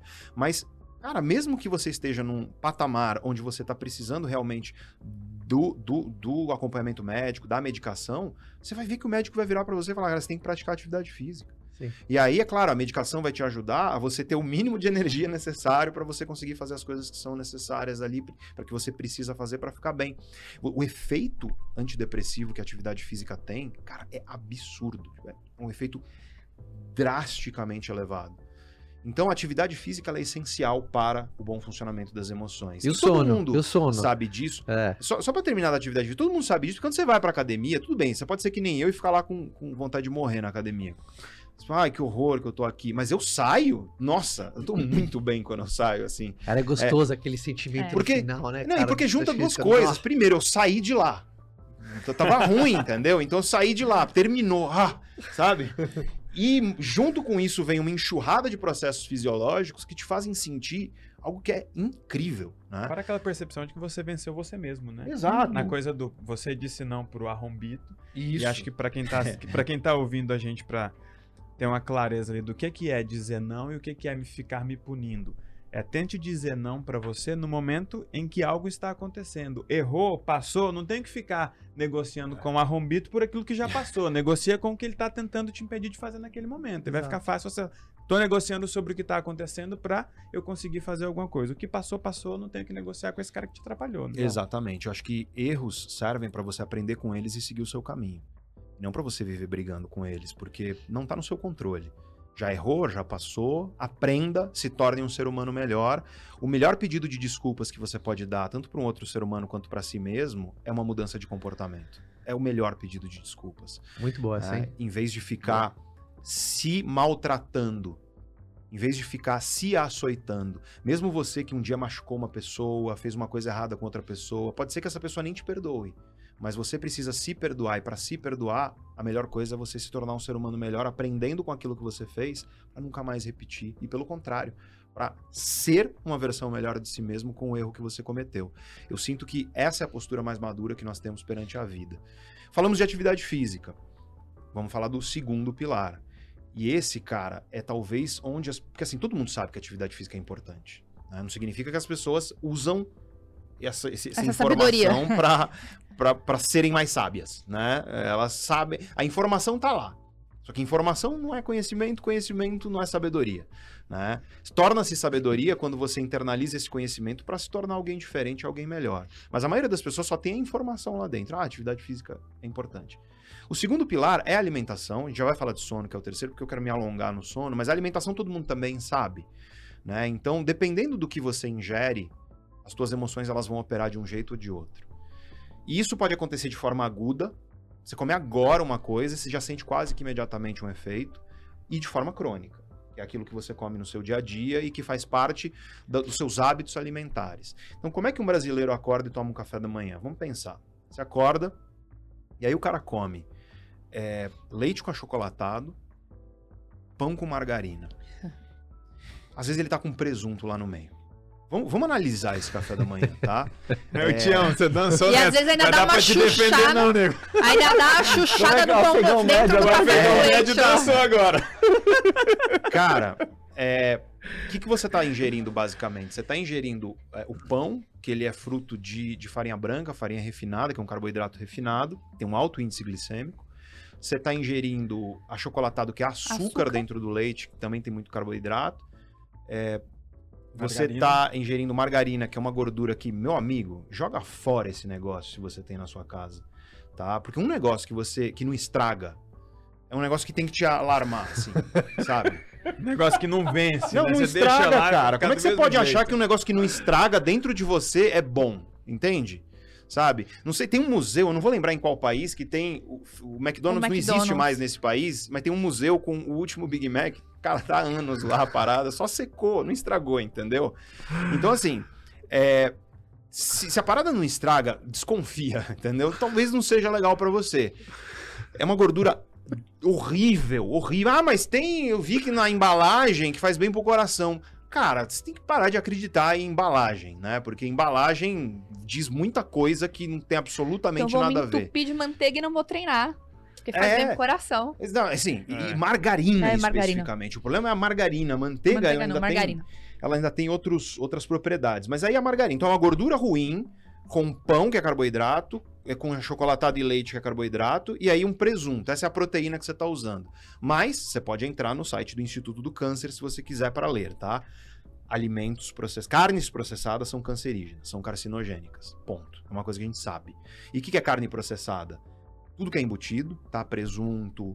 Ai, mas o blanquê de peru é de peru, né? De- Também, peito de peru, essas coisas fatiadas, salame, linguiça, bacon, carne Salsicha. processada, salsicha. Carne processada é cancerígena, não tô, não tô brincando, tô falando de um negócio que é grave. Ele não tá falando que faz mal, ele tá falando que dá câncer. É, sabe? Ah, faz mal. Não é que faz mal, é uma das piores coisas que você pode ingerir.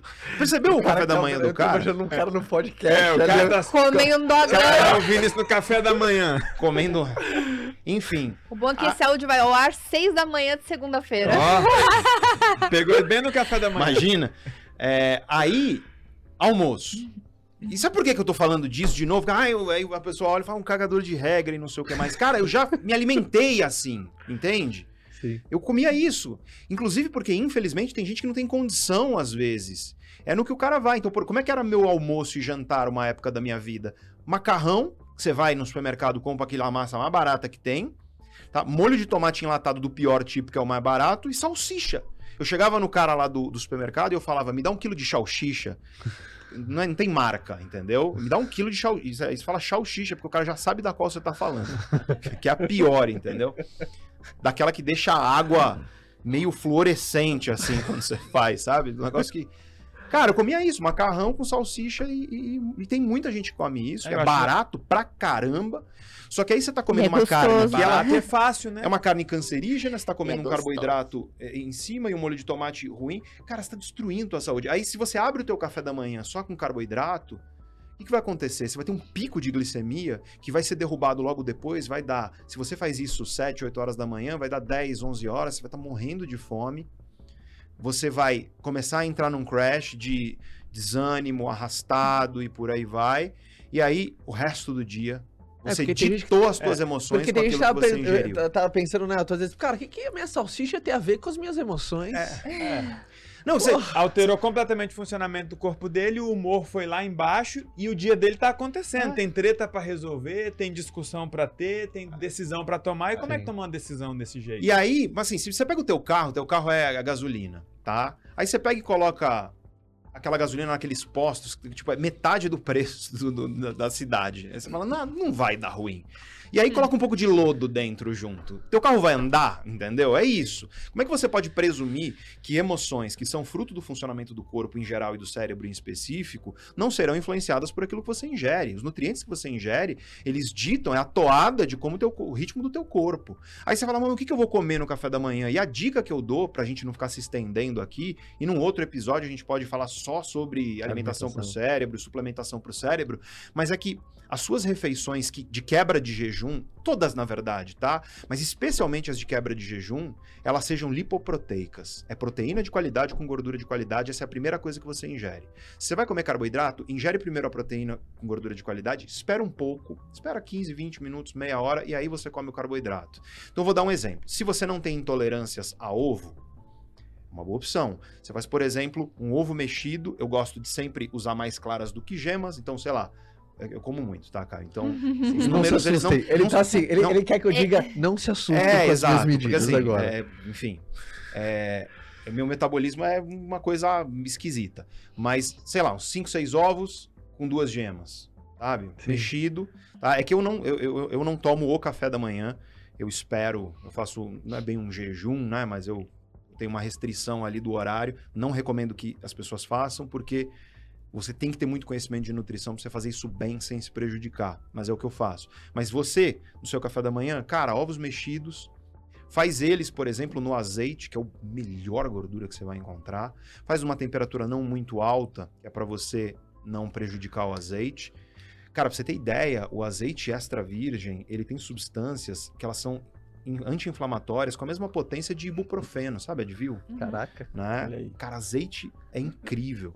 Se você vai elevar um pouco a temperatura do que você vai cozinhar, usa o azeite comum e não o extra virgem, que o ponto de fumaça dele é um pouco maior. Mas assim, se você puder usar azeite, substituir a gordura do seu dia a dia por azeite em grande medida, é uma das melhores coisas que você faz. Um ovo mexido no azeite, tá? E aí você pode comer uns legumes de manhã. Nossa, mas legume de manhã? Sim, sim.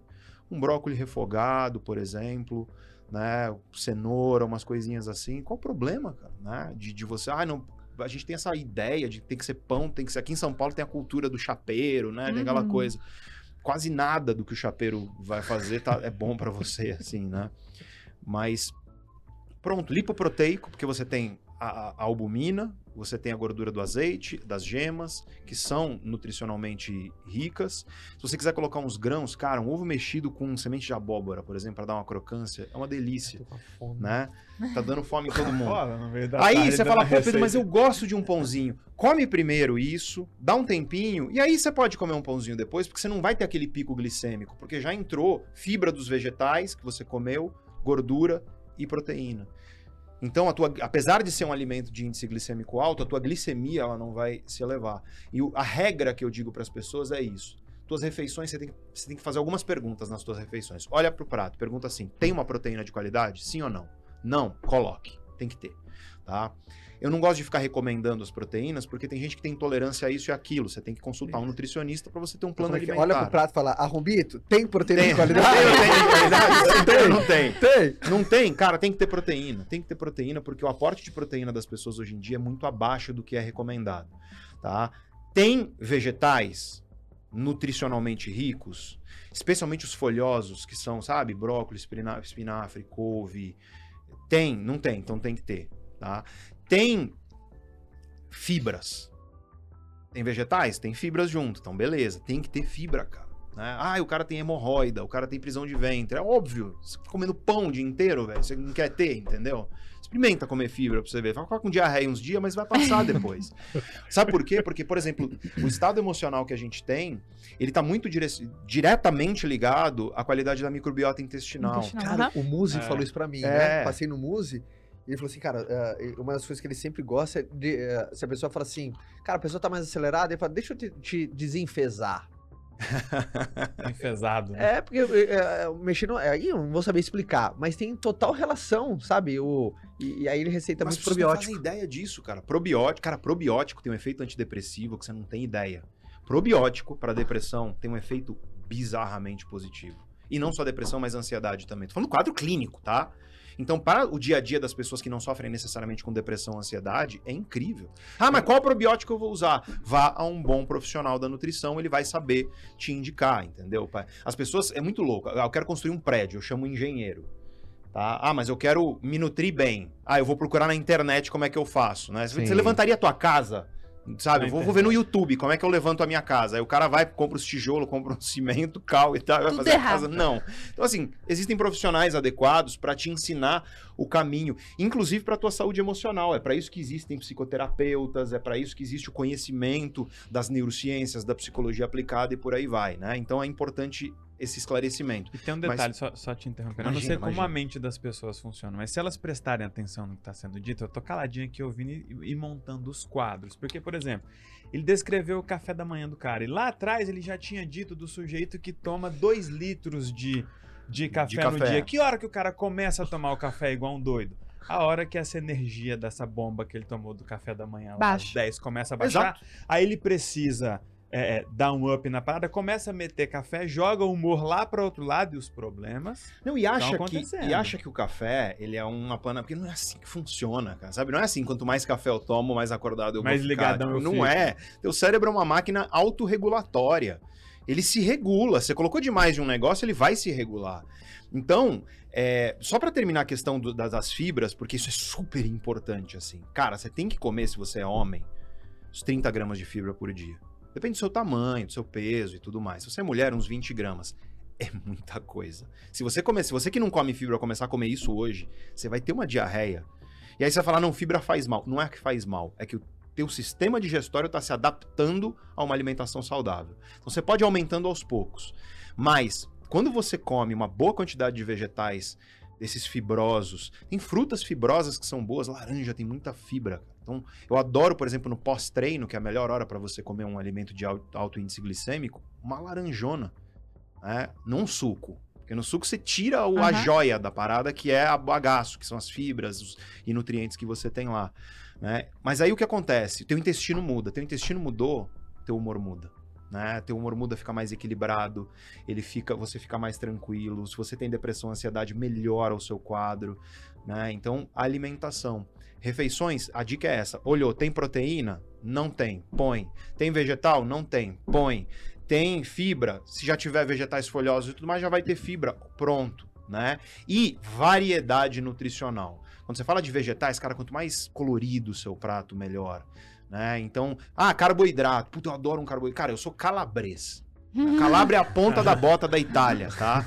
Eu amo massa. Meu prato favorito é é espaguete carbonara. Só que assim, é uma coisa que tudo bem, você pode comer esporadicamente, mas se você fizer de regra você ficar comendo esse tipo de coisa, uma pratada de macarrão, carboidrato refinado, pão e tudo mais, cara, isso afeta a emoção.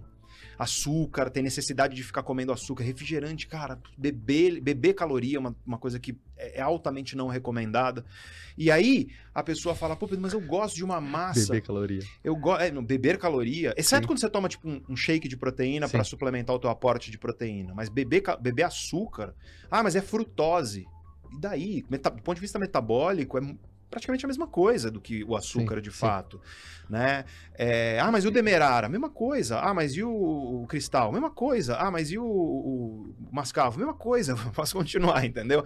Então, existem adoçantes naturais que com moderação você pode tomar. O mais recomendado é esteviol. Ah, mas stevia tem um gosto ruim. Tipo, cara, tudo tem que ser. Só não colocar na Tudo- pipoca. É, tudo tem que ser. Não, a pipoca é zoada. Só não colocar na Nossa, pipoca. Eu tenho trauma dessa pipoca. Pior que eu tive que jogar a panela fora, porque assim, Imagina, eu imagina. tentei no- arear lá É, no bombril, Você cara. tem cara não que não deu. cozinha nada. Não, assim, até sei, Ah, mas eu, eu conheço meus limites. Eu conheço meus limites. né? Mas deixa, eu- deixa eu cumprir meu papel aqui. E dessa vez Exatamente. eu não vou defender o Tião, eu vou puxar a orelha do Tião. Tá. Porque é muito fácil ouvir tudo isso e falar assim, poxa, mas pra vocês que são ricos e comem bem, ou tem uma empregada que faz, etc. É fácil, mas tudo que ele falou aqui dá pra você fazer. Dá. E tem um detalhe, quando você começa escolhendo o que você vai comer, pensando no objetivo de ter um corpo mais saudável, para uma mente mais ativa, para um controle emocional mais eficiente e controlar melhor a sua vida, você já começou o dia vencendo o arrombito ali. Você falou, eu posso comer o pão que é fácil, que eu tô habituado, mas eu entendi que isso vai me fazer mal, eu vou trocar isso aqui pelo ovo, eu vou trocar isso por X, por Y. Ou seja, você já começou assumindo um controle, porque às vezes as pessoas falam, poxa, mas eu tenho dificuldade de controlar a minha vida. Ninguém tem dificuldade, é sempre um controle pelo outro. Até o caos que, vo- que vocês trouxeram aqui é uma forma de se controlar. Porque o cara que mantém a vida dele caótica é aquele cara que está acostumado com a motivação de euforia. Então ele se viciou naquela euforia. Poxa, eu estava motivado quando eu estava com a galera do podcast. Eu fui embora, eles não foram comigo. A minha motivação, que no fundo nesse caso é uma euf- euforia, caiu. Aí o que, que ele busca? Ele busca o caos, aquela água toda hora batendo na bunda dele, para ver se ele se mexe. Então, comece a aplicar pequenas coisas que você está ouvindo, porque não adianta você pegar uma super aula dessa aqui e falar: não, eu li um livro sobre gestão das emoções, eu vi uma técnica, uma tática, mas espera aí, seu corpo tá zoado, seu cérebro tá funcionando completamente. Continua tomando todinho de manhã. Continua, to- continua tomando achocolatado com açúcar, com tudo zoado. Aí no final agora eu vou aplicar aquela técnica que eu aprendi. Cara, você você partiu do jeito mais difícil. Você poderia ter ganhado de você mesmo numa coisa simples, cara. Eu me desafio a tirar o pão. Você pode ser quebrado, você consegue tirar o pão da sua vida, porque você entendeu que vai te fazer mal. Poxa, você começou dizendo um não simples para algo que vai, te fazer mal. Tem um monte de coisa acontecendo no seu dia que vai te fazer mal. Você vai precisar dizer não para essas coisas, mas se você estiver perdendo pro pão, meu amigo, você não vai ganhar de ninguém. E assim, sou calabrês. Porque as pessoas acham que, ah, não, você tá falando aí porque, pô, eu gosto de pão, é uma coisa boa. Cara, eu amo pão, eu amo pão. Juro por Deus que às vezes eu vou num restaurante, eu gosto mais do pãozinho que vem Ah, no o começo. pãozinho no do que- azeite Ah, ali, ó, é, chuchadinha. pô. chuchadinho. Tem que dar chuchadinha. um homem que na hora que vem o coverzinho não dá uma bicadinha. no Nossa, cara. às vezes um eu não tenho nem é vontade do prato depois, que porque eu me entupo de pão. Aham. Porque assim, eu amo, eu amo massa. Meu problema é carboidrato. Meu problema real é carboidrato salgado. Eu não tenho nem tanto problema com doce, assim. De, ai, preciso de uma sobremesa. Só pipoca doce, mas depois do trauma do- do- da pipoca com stevia... E é uma esporádico ainda. Esporádico. É, É uma exatamente. aventura. Mas assim, é, a gente tem que considerar, sim, recortes socioeconômicos no país que a gente vive, isso é fato, porque tem gente que não tem condição de comprar um peito de frango, né? Que, que para nós é barato, né? Então a gente tem que entender que tem certos privilégios que nós temos que outras pessoas não têm. E claro, para essas pessoas, elas precisam de oportunidade, oportunidade de, de entregar o melhor delas e ganhar com isso e crescer Sim. economicamente com isso. Então a gente tem que ter esse reconhecimento. Mas eu tô falando tudo isso é para pessoa que tem condições, mas que em vez de usar e pode ser as condições mínimas assim. Pode não tô falando para você, ah, eu vou comprar mirtilo e orgânico, entendeu? Você paga 50 reais numa pote desse tamanho, não é isso. Pô, mirtilo é ótimo. Se você tem dinheiro para isso, beleza. Eu tô falando aqui de soluções como, por exemplo, couve, né? Couve é um excelente alimento. né? Você comprar salada, vai no mercadão, né? Vê lá as folhas verdes que estão lá, não vai ser tão caro assim. A parada industrializada pode até ser mais barata um pouquinho, mas não vai ser muita coisa.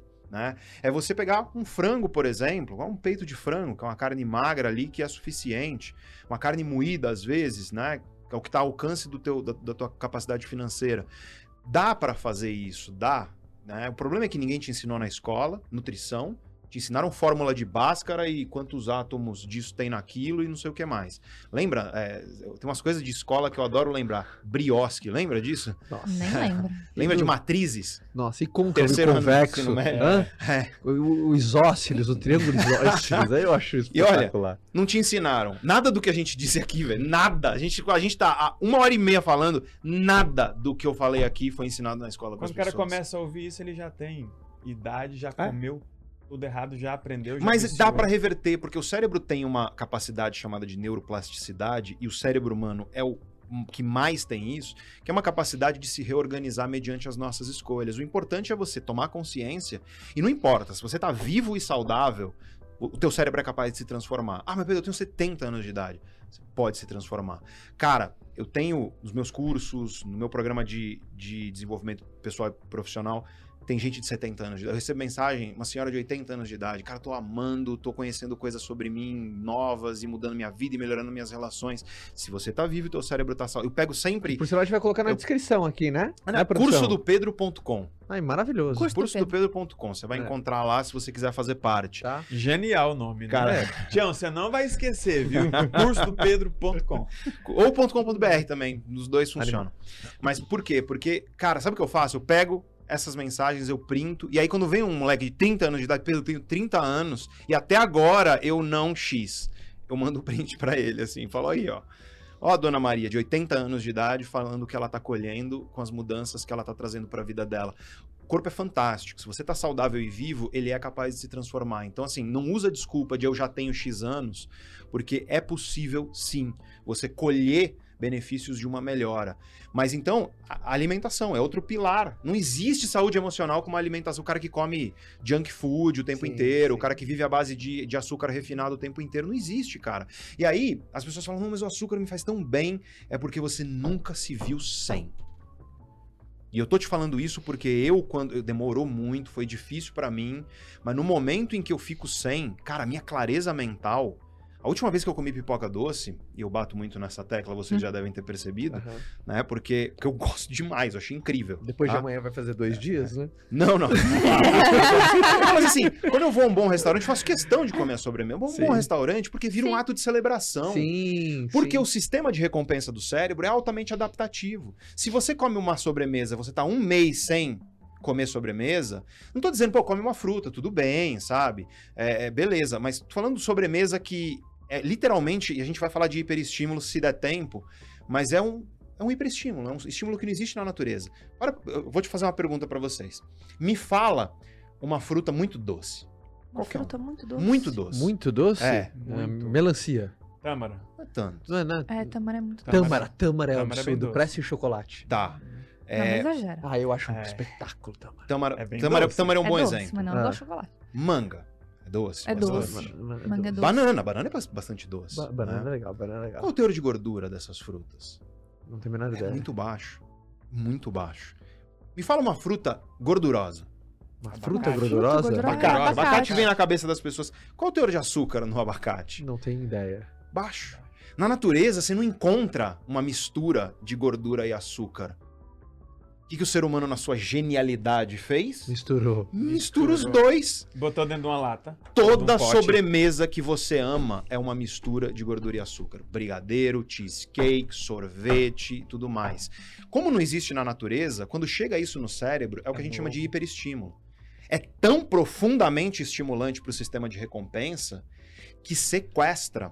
E como o sistema de recompensa do cérebro, só para as pessoas entenderem, o sistema de recompensa, ele é responsável por desejo, motivação, antecipação do desejo, sabe quando você fica querendo a Sim, coisa? sim. e prazer de fato em si, o sistema de recompensa do cérebro é altamente adaptativo. No momento em que você constantemente fica colocando essas bombas né, de, de, de prazer no teu cérebro e desejo e motivação, ele vai se adaptar. O que, que vai acontecer? Vai acontecer um negócio que se chama downregulating, downregulation. Ele vai começar a diminuir o número de receptores, por exemplo, de dopamina, que é um neurotransmissor, um neuromodulador, que está diretamente associado, em primeiro lugar, à motivação, mas não aquela Sim, sim, sim. também a eufórica, né? Mas é, motivação em todos os seus sentidos, o desejo, querer. né? Você vai perdendo receptor de dopamina. O que é o receptor? É o buraco da chave. Né? A dopamina chega, ela precisa entrar no buraco da chave. Se não tem buraco da chave, a dopamina chega e não vai ter o seu efeito. Claro que eu tô sendo bem grosseiro, se tiver neurocientista aí, joga um sapato na tela, mas é para ficar fácil de entender. É pro Tião. O ponto é, o teu cérebro, ele vai se adaptar. E aí, sabe o que vai acontecer? Você vai comer uma berinjela, não vai ter graça. Não vai ter graça. Se você tá comendo cheesecake todo pessoas dia. assim, é, isso mesmo? Tá? E aí isso vale, Caio, não só pra diabo de comida. Eu fico bravo com isso porque a gente vive numa sociedade do hiperestímulo. Eu vou dar um exemplo que é crítico e os jovens me perguntam muito e aqui eu tenho a oportunidade de falar com quem é jovem. Pornografia. Né? Pornografia, ela é hiper- hiperestímulo. Aquilo não existe. Ou como não existe cheesecake na natureza, aquilo que é é um estímulo, cara. Você tá vendo um estímulo que ativa o teu sistema de recompensa, só que de uma maneira tão intensa que se você faz isso regularmente, o teu sistema de recompensa ele vai se autorregular. E aí, sabe o que tem acontecido? Bizarro. Vocês não vão acreditar no que eu vou falar. O quê? Moleque de 18 anos de idade, 20 anos de idade, 25 anos de idade indo pro médico com impotência sexual. Por quê? Consumo de pornografia. O natural Ele não perdeu a graça. consegue Sim. ter tesão, literalmente, com o natural, porque o cérebro dele tá literalmente adaptado a o artificial. Isso vale, então, pra, pra, pra sexualidade. Tudo que é recompensador, motivador, tudo que você deseja pode ser afetado por hiperestímulos como esse. Então, é muito. O o celular é um hiperestímulo. Você tá lá recebendo aquilo o tempo inteiro, é super estimulante. E aí, tenta ficar longe pra você ver. Você vai ter uma certa abstinência. Uhum. Vai, sabe, fazer falta. Tem um negócio que eu faço, é, que não tem no Brasil ainda, mas eu quero trazer isso pro Brasil. Cara, é um cofre. É um cofre de celular. Você coloca, coloca o timer, ele tchim, tranca, você não consegue pegar. Né? Dá pra abrir na emergência? Dá, só que você só pode usar isso uma vez. Usar uma, você usa uma vez, ele abre na emergência. Na segunda vez, ele não usa mais. O celular vai ficar trancado, você vai ter que quebrar a parada. Eu uso isso, cara. Eu coloco o meu celular dentro do negócio, eu tranco meia hora. Agora eu vou ficar lendo. Porque esse negócio, ele literalmente está sequestrando o cérebro das pessoas. Hiperestímulo. E aí, como é que você espera ser equilibrado um cérebro que está sendo bombardeado por hiperestímulo de tudo que é lado? E deixa eu te relatar aí- como o Tião tá vivendo. O Tião, ele tá na pornografia, Comendo mortadela. comendo Na mal, cachaça. pão com na, mortadela. na cachaça e no celular o tempo todo. a vida perdeu a graça pro Tião. Dormindo errado, porque a gente vai fechar com sono Sim, agora. Vamos fechar com sono. E hiperestímulo, assim. Cara, é. é- Qual é- eu tenho um vídeo, que foi o vídeo, o vídeo maior sucesso do E canal. aí, por isso que ele acha isso aqui chato. Ele acha isso chato. É isso. Ele, ele quer, ele quer aquela, É isso. aquele impulso Sim. constante, intenso o tempo todo. Tira é- a camisa aí, vai, Elton. Esse. Tira a camisa aí, vai. Esse. Esse vídeo foi o vídeo, cara, três semanas bateu um milhão de visualizações. O É. vídeo se chama A Cura da Procrastinação que você não quer ouvir. Porque qual é a cura da procrastinação que você não quer ouvir? Traga tédio pra sua vida.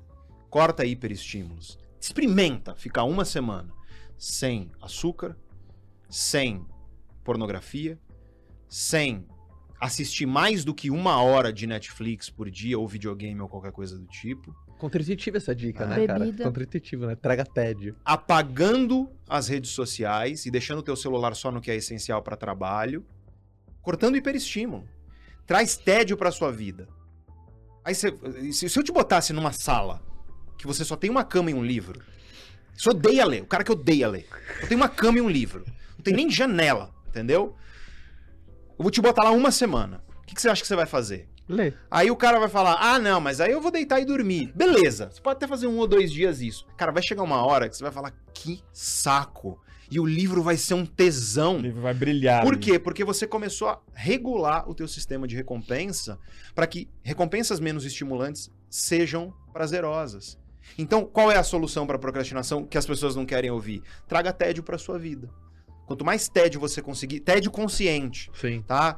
Pegar, ó, hoje eu não vou ficar estimulando meu cérebro, hoje eu vou me afastar dessas coisas. Você vai começar a ter prazer com as coisas que você achava chatas, porque quando o teu cérebro tá adaptado a hiperestímulos, ele não vai conseguir ter prazer com berinjela, nem com vegetais, nem com a relação sexual saudável com o ser humano e não aquelas coisas que você vê, nem com ler um livro de papel durante uma hora e meia. E essa é a razão porque muita gente surtou na pandemia. Porque tava num super estímulo e quando se viu preso naquela vida que a pessoa não queria enxergar. Sim. E aí a Aí não pessoa pra foi onde fugir. obrigada a olhar no espelho. Exato. né? E Aí, olha, meu amigo, como disse o Nietzsche, aí o bicho pegou. como disse o Nietzsche, quando você olha pro abismo, o abismo olha de volta pra você, né? Então, eis a solução pra procrastinação. Se quiser assistir o vídeo no YouTube depois que a gente acabar aqui, se chama A Cura da Procrastinação, tá? Sono, É doutor. terceiro pilar do equilíbrio emocional, sono. E, não esse- dorme antes de ouvir essa parte, Por quê? não, Tião. Não pode, não. É, não, até porque dormir essa hora vai te trazer problemas, né?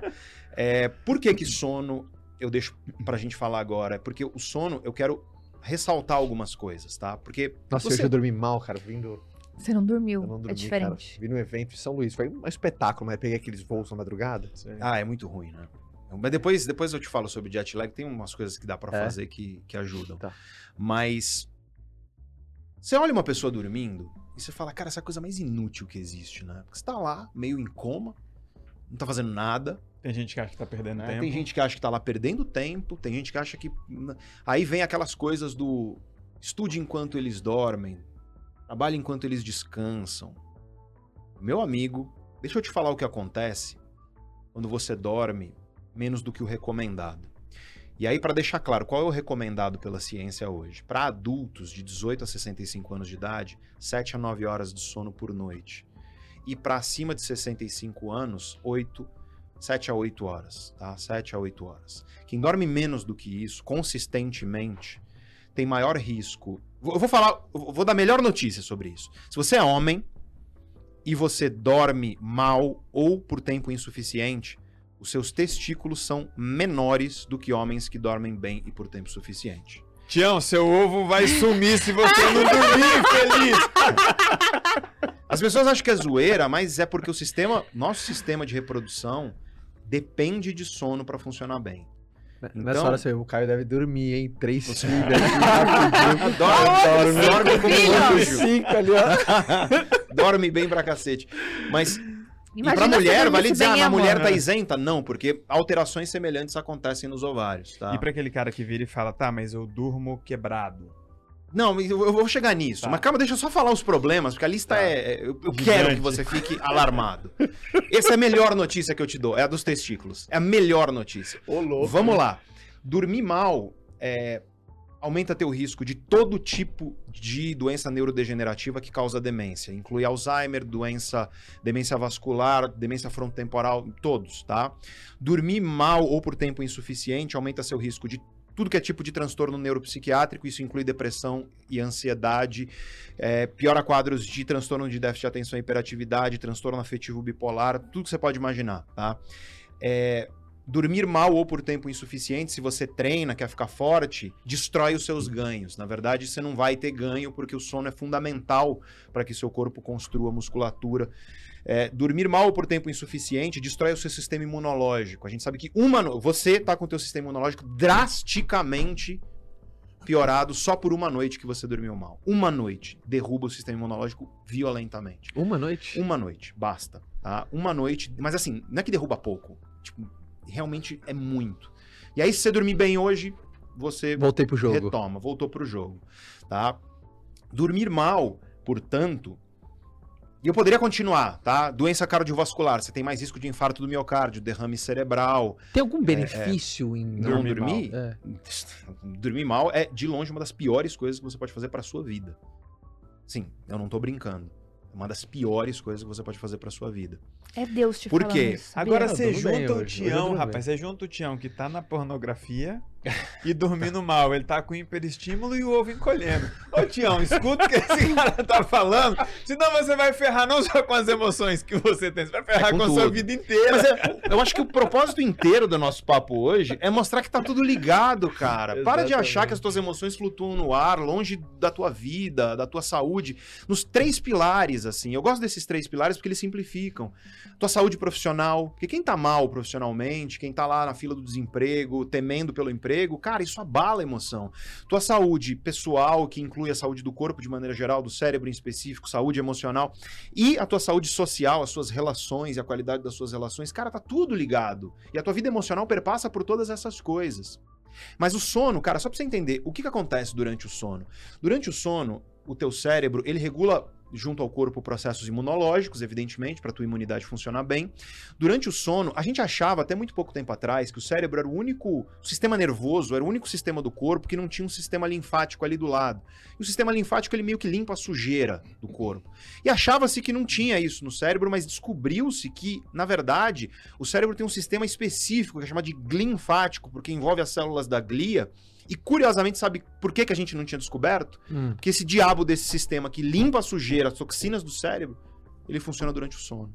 E aí, num estudo por acaso de sono, começaram a notar, opa, peraí, tem um negócio aqui acontecendo que a gente não sabia, descobriram um sistema, o sistema linfático. Então, o que acontece? Durante o sono, o cérebro, ele limpa as toxinas e sujeiras que se acumulam ao longo do dia. E é por isso que você desenvolve Alzheimer se você dorme mal, porque teu cérebro tá acumulando toxina, cara. E você acha que isso é bom? De maneira alguma. Né? Além disso, você tem diferentes estágios de sono e durante o sono ocorre aprendizagem. Tanto aprendizagem motora, que costuma acontecer ali mais na primeira metade da noite. Então, por exemplo, quando você corre, que você está melhorando o teu desempenho lá na maratona e tudo Uhum. mais, você precisa dormir bem. Por quê? Porque isso vai consolidar as memórias de aprendizagem motora que você teve, dos seus Caraca. movimentos, Sabia. entendeu? Então, o atleta precisa dormir bem, não só por uma questão muscular, que é importante, mas por uma questão também de aprendizagem daquilo que você fez. Então, se você treinou e vai dormir mal, cara, você não vai reter a aprendizagem que você teve daquilo.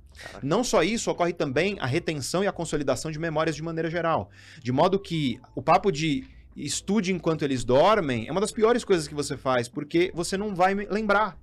Então, quando um estudante chega e fala, me dá uma dica, eu sou estudante para concurso. A dica é, durma bem e por tempo suficiente. É a melhor coisa que você faz. Vai fazer com que você retenha de um- uma maneira muito mais qualitativa aquilo que você aprende. Todo mundo aqui já fez isso na escola, quer virar a noite estudando, faz a prova até tirar nota. Cara, acabou a prova, você já Não esqueceu. lembra de nada. Não lembra de nada. Às vezes não lembra nem no final da prova. Putz, eu, eu, eu lembro que eu vi isso, mas não lembro da informação. Exato. Exatamente. E aí você percebe uma coisa que é muito doida, que é assim, se memória depende de sono, transformação depende de sono, porque se você não aprendeu quem você era, quem você está se tornando, quem você quer se tornar, você não está consolidando inclusive as mudanças que você quer trazer para sua vida. Então a transformação depende do sono de qualidade. E na segunda metade, conforme conforme os ciclos de sono vão acontecendo, na segunda metade da noite, é claro que você vai ter sono REM, que é o sono de, de, de movimento rápido do olho, ao longo da noite inteira, mas Como é que é esse? é rapid eye movement, né? É um tipo de sono que não é pra ninguém fazer isso, tá? Mas se a pessoa tá dormindo e você levanta o olho dela, o olho dela tá, tá mexendo. Não faça isso, pelo amor de Deus. Tenho certeza que vai ter os caras que vão fazer isso.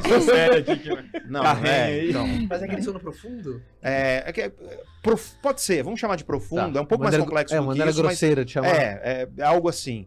Mas durante o sono REM, o que acontece? Conforme a noite vai passando, cada vez mais o teu sono vai se tornando mais REM. O sono ocorre em ciclos que a gente chama de ciclos ultradianos, são ciclos de 90 minutos. Então, a cada 90 minutos, os próximos 90 vai ter mais REM, o próximo 90 vai ter mais REM. Até que chega lá no finalzinho da noite e é muito sono REM que você vai ter nesse ciclo. E é por isso que os sonhos que você costuma ter, muitas vezes é mais pro final, Final. né?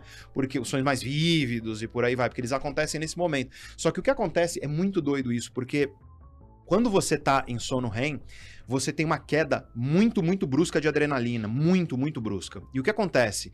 A adrenalina está diretamente associada, e não só de adrenalina, mas de ativação também do- de- de certos processos no cérebro, que estão muito associados a medo, ansiedade, por aí vai. E você está experienciando consolidação de memórias. E isso envolve também as memórias de eventos emocionalmente marcantes do dia. Então, essencialmente, o que acontece no sono é que você está revivendo as experiências emocionais sem o marcador de ansiedade, medo e emoção negativa. Ou com ele muito diminuído. E sabe o que, isso faz? Isso faz com que, para o processo de cura emocional, o processo de você melhorar a tua saúde emocional, porque você tá lidando melhor com aquilo que aconteceu, você tá literalmente num ensaio daquilo que aconteceu que foi Sem emocional dentro de você, sem É. os alarmes. E aí.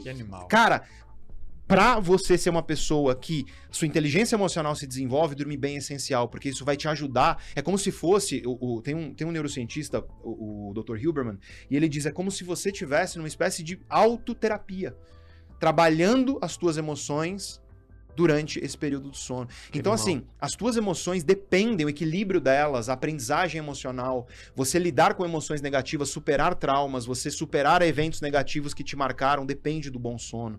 Especialmente o sono que você vai ter cada vez mais, o sono REM. E a gente poderia ter um episódio também só sobre sono. Brilhante. Mas assim, o sono, cara, ele é uma coisa, é o superpoder do cérebro. Não existe, não existe. Algo que você pode fazer hoje que vai te trazer mais benefício do que você dormir bem à noite.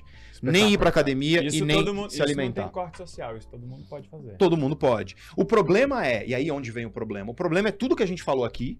Então quem tá entrando agora, volta e assiste o restante, porque a sociedade atual, ela parece que bate palma para o sono de má qualidade. As pessoas se orgulham às vezes, cara, de ah, dormir, dormir pouco mesmo, bate no peito. Você tá destruindo tudo na sua vida, inclusive seu foco e sua produtividade. Por quê? Porque, por exemplo, vam- vamos falar agora como dormir bem, tá? Eu quero fazer um rápido, rápido beabá para as pessoas dormirem bem. O Boa. ser humano é diurno. Quero deixar isso claro para todo mundo que acha que é coruja. Tá? O ser humano é diurno. É um ser diurno. Tá? Isso significa o quê? Que a nossa estrutura genética e biológica ela é organizada para que a nossa vigília seja durante o dia. E o que, que é o dia? Como é que teu corpo sabe que é dia? Ninguém para pra pensar nisso, né? Como é que o corpo sabe que é dia? Ué, tem um, tem um relógio que tá aí desde que a Terra é a Terra. E o Sol. nome dele é Sol, né? Então é luz. Tem, tem alguns sinais que dizem pro teu corpo quando é dia e quando é noite. O primeiro sinal é luz, tá? O segundo sinal é temperatura.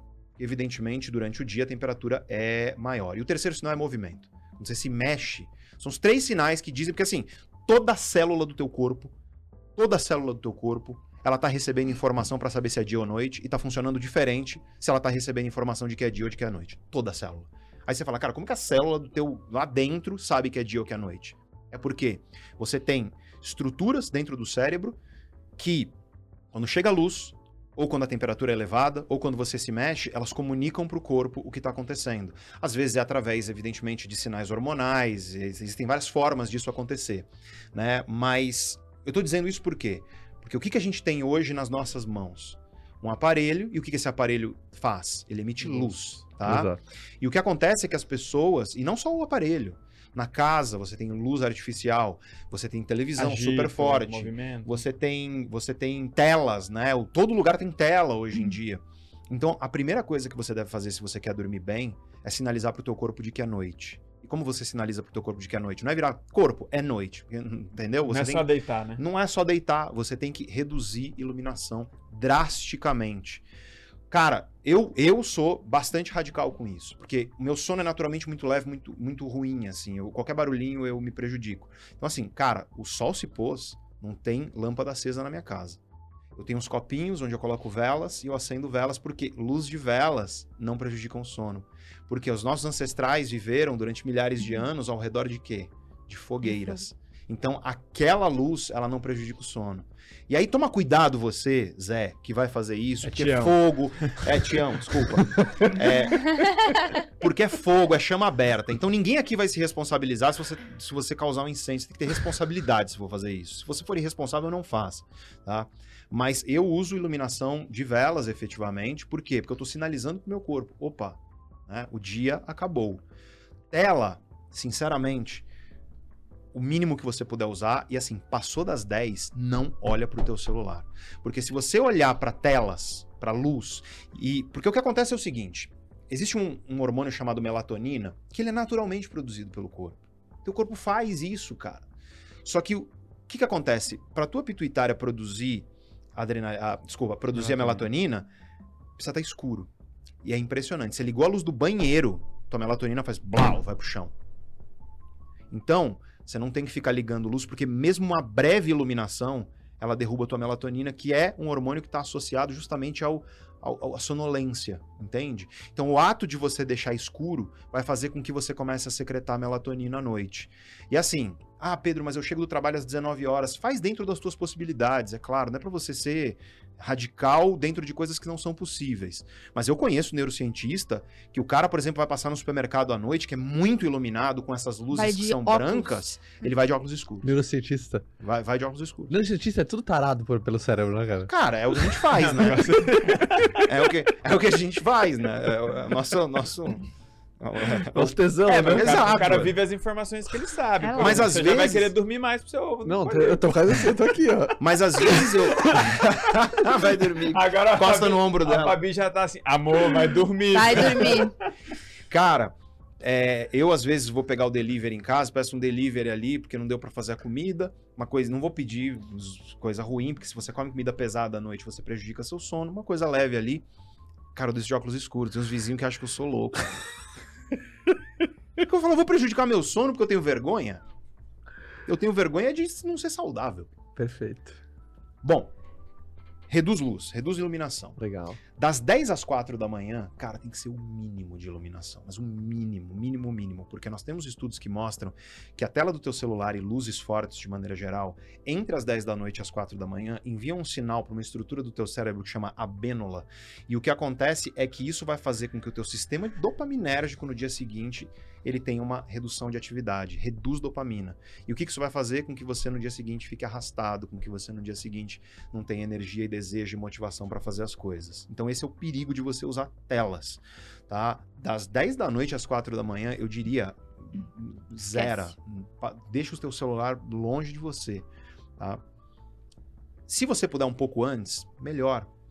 Uma boa coisa que você pode fazer para dormir bem é tomar um banho quente, ali umas 8 horas da noite, comecinho da noite, um banho quente, porque ou uma sauna, cara, sauna é incrível para saúde. Nossa. Incrível. Incrível, assim, vocês não têm noção. Podemos fazer um episódio só sobre sauna, de tão bom. Cara, sauna, o uso de sauna, tem estudos feitos na Finlândia, onde existe, porque sauna é uma coisa aqui no Brasil pra gente rica, Sim. mas na Finlândia tem saunas públicas, é uma coisa que é do cotidiano dos caras, entendeu? Então, assim, todos os estratos sociais têm acesso à sauna. Cara, eu tenho sauna. O é, que, que, que que faz a sauna? Fiquei curioso. Cara, de mais vontade sauna- sauna. ela tem- o uso de sauna, algumas vezes por semana, está associado à redução de mortalidade geral por todas as causas. Acabou. Fim. né? Acabou. Acabou. Pra você ter ideia, Fim. tá? E aí a sauna no fim do dia, ela vai fazer o quê? Tem que ser assim, tem que ser desconfortável o suficiente pra você, puta, eu quero sair daqui. E aí você fica cinco minutos lá, não, também não exagera que só de morrer cozido, cozido dentro da, da, da- da sauna. É um tempo suficiente pra você sentir um incômodozinho e aí você sai.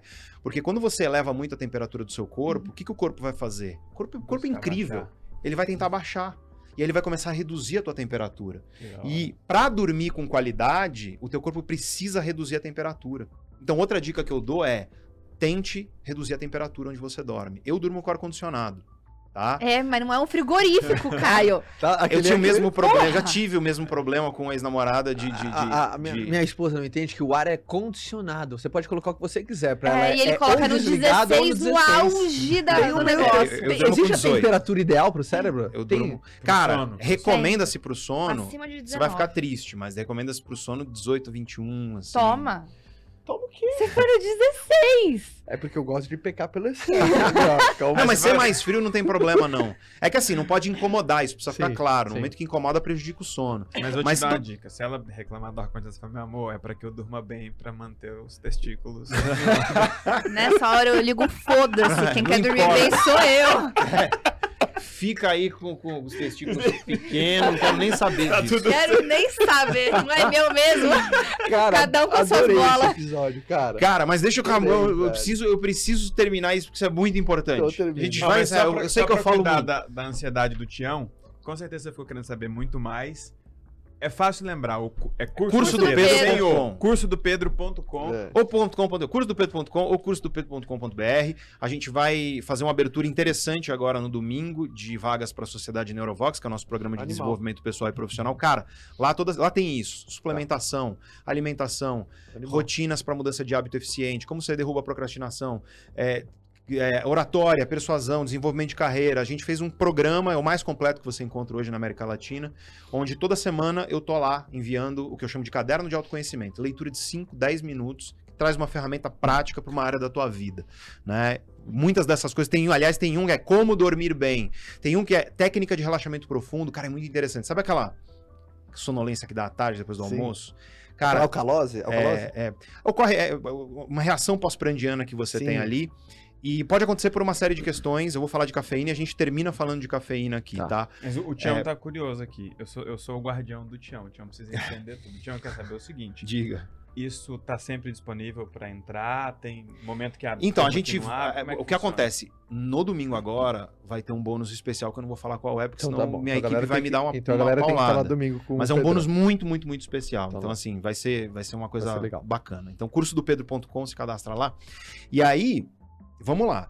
Reduz a temperatura. Só que o problema de, de ar-condicionado, e isso vocês precisam tomar cuidado. Ar-condicionado resseca o ar, então vai prejudicar suas vias respiratórias. Tenha um umidificador no quarto se você vai usar o ar-condicionado. tá? É claro que ar-condicionado, novamente, tem gente que não tem condição. Ventilador, tenta dar um jeito de esfriar o lugar onde você dorme, especialmente Brasil, tem lugares que são muito quentes. Cara, eu morava no Guarujá, do lado do Mangue, né? Na periferia do Guarujá, ali da Praia da Enseada. Cara, parecia a virilha do Satanás aquilo. Né? Um Parecia o negócio quente, virilha do Satanás. Era um negócio quente e úmido, assim, e, e- e horrível. Pra quem é bom de imaginação, dançou Nossa. nessa agora. né? Então, assim, é difícil. o cara tá imaginando a virilha do Satanás. ali. Cara, é, é quente, úmido e horrível, é Mas uma isso. curiosidade, só, só pra não me perder na questão do- do- da temperatura e, do- Tá. e do banho. Nesse caso, o banho gelado à noite. Não, péssimo, péssimo. Banho gelado vai ter outro lugar, tá? Legal. Vamos. Aí, bom, isso. É, cama é lugar de dormir. Não fica na cama rolando ou Exato. olhando o celular e por aí vai. Então, assim, se você deitou, ficou rolando meia hora, levanta, pega uma poltrona, pega um livro, uma luz bem baixinha. Nunca deixa a luz de cima ligada, porque tem células que ficam na base do olho que detectam luz. E essas células ficam muito sensíveis no final do dia. Então você vai despertar. Se for um abajur, luz fraca, luz quanto mais amarela alaranjada melhor. Lembra da fogueira, né? E de preferência, se puder, velas é muito bom. Eu gosto de vela aromática, a casa fica cheirosa à noite, tudo mais. E aí, ah, ficou rolando demais, você tem que fazer o teu cérebro associar deitar com dormir. Levanta, senta, lê uma coisinha, deu sono, deita, vai fazendo isso que vai chegar uma hora que teu cérebro, você vai deitar na cama, o sono vai vir quase que automaticamente, porque o cérebro é uma máquina de associação muito poderosa. Então, isso são dicas básicas, assim, claro que eu poderia dar uma aula de três, aliás, eu dou lá na Sociedade Neurovox, eu tenho uma aula minha de duas horas, onde eu dou beabado que você faz para dormir bem, né? E, quando você acorda, você precisa se expor à luz natural de alguma maneira. Tá? Ah, mas eu olho da minha janela. Cara, a não ser que você tenha um apartamento com pé direito duplo, 6 metros de janela, que você consiga sair na varanda e tem realmente muita luz, sai. Tá? Sai 5 a 15 minutos. Pode. Ah, tá, mas tá nublado. É, é muita iluminação. Você precisa trazer iluminação. Esse simples ato vai criar ali, no momento em que você trouxe a iluminação, vai criar um relógio. Puf. 12 a 14 horas depois, teu Bom. cérebro começa a produzir melatonina sozinho Que animal. tá? Por quê? Porque você disse pro teu corpo, agora é dia, acorda. Café. Eu vou fazer um, o próximo vídeo da semana que vem do canal Neurovox, eu vou falar por que, que você vive cansado. Vai ser esse o tema, E eu vou falar sobre café. Mas eu quero falar rapidamente aqui. Espera pelo menos, pelo menos 90 minutos desde que você acordou para tomar café. Isso vale, claro, não só café, cafeína, né? Então, café, chás cafeinados, chá preto, chá verde, chá mate, qualquer tipo de estimulante. Espera 90 minutos, talvez 120 minutos. Isso vai reduzir aquele crash que você tem à tarde, né? De desânimo total à tarde. Mas na Sociedade Neurovox, aliás, tem uma técnica de relaxamento profundo guiada por mim, que é muito útil. Então, assim, você parece que sai renovado à tarde quando você usa isso. Mas, essencialmente, você reduz isso se você esperar um pouco para tomar o café. Tá? E café não é eu tomo mais café, eu fico mais acordado. O teu sistema, o sistema de alerta do teu cérebro, tá? Operação do café eu não vou falar aqui, senão vai demorar muito, mas essencialmente o café ele bloqueia um, um, algo dentro de você que te traz sonolência e ele faz com que, claro, você se sinta mais Sim. desperto e ele tem um efeito também que é dopaminérgico. E é claro que não é, enfim, não vou entrar nos detalhes, mas não quero entrar aqui na, na parte mais, mais neurofisiológica, porque farei isso no vídeo da semana que vem. Tá. Então, se você está assistindo isso aqui daqui a muito tempo, Vai lá no canal que tem um vídeo onde eu falo sobre por que, que você fica cansado o tempo inteiro, tá? E uma das razões é o mau uso de café. Então, Você doses to- Você toma café? eu tomo. Eu tomo, ma- mas minha- assim, eu sou muito certinho com Sim. isso. Então, assim, eu Você tomo toma, você exatamente. toma deitado de óculos com a sua vela do lado. né? Não, não, não. eu tomo Porque- certo. É, eu to- é isso. Eu tomo, eu to- assim, eu me conheço. Depende muito da tua biologia, da tua Sim. capacidade de metabolismo. Porque a tua genética, ela vai ditar como que o café é metabolizado. Então, a meia-vida, o que que é meia-vida? Quanto tempo leva para o teu corpo eliminar metade daquela substância? A meia-vida do café varia de coisa de duas horas até 12, 14, dependendo da tua genética. Não sei se você entende isso, mas Sim. assim, imagina que você tem, por conta da tua configuração genética, uma meia-vida de 12 horas no café. E em mulheres a meia-vida é sempre maior, porque o metabolismo de cafeína, ele é mais acelerado nos homens do que nas mulheres, tá? Então, se é uma mulher, você tomou um café meio-dia. Cara, se você tem uma configuração genética onde o metabolismo disso vai demorar mais, meia-noite você tem metade daquela cafeína ainda no teu corpo. Isso vai destruir teu sono. Então, o que eu digo para as pessoas é, primeiro, modera. Café, ele é ótimo quando ele é usado em, em doses moderadas, tá? Toma cuidado, porque litrão de café te adoece, uma coisa péssima. Ah, mas Pedro, se eu diminuir, eu vou sentir dor de cabeça. Pois é, aguenta a dor de cabeça, toma, toma dipirona, né? E, e faz com que Teu teu cérebro, cérebro vai se adapte, modular, né? né? Exato. É, e o que eu recomendo para as pessoas é o seguinte: encontra a dose de café que é a suficiente. Isso você vai experimentar, você tem que ser um cientista de si mesmo. Tá? É a suficiente para você, quando toma o café, se tornar uma versão melhor de si mesmo. E não você acordar um zumbi e se tornar uma versão ok porque você tomou café. É isso, esse tem que ser o seu objetivo com a cafeína.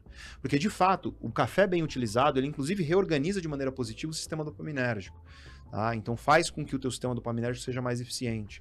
tá? Longo prazo, não é uma coisa eu, eu de tomo antes do imediato. treino meu café. É Antes é do- bom, É, antes é do bom. treino, porque parece que o treino ele acelera a saída da, da, da cafeína. Exato. Eu tenho essa sensação. Faz isso, faz isso mesmo. Se você vai treinar vigorosamente, Sim. a cafeína ela, ela acaba sendo metabolizada de maneira mais eficiente.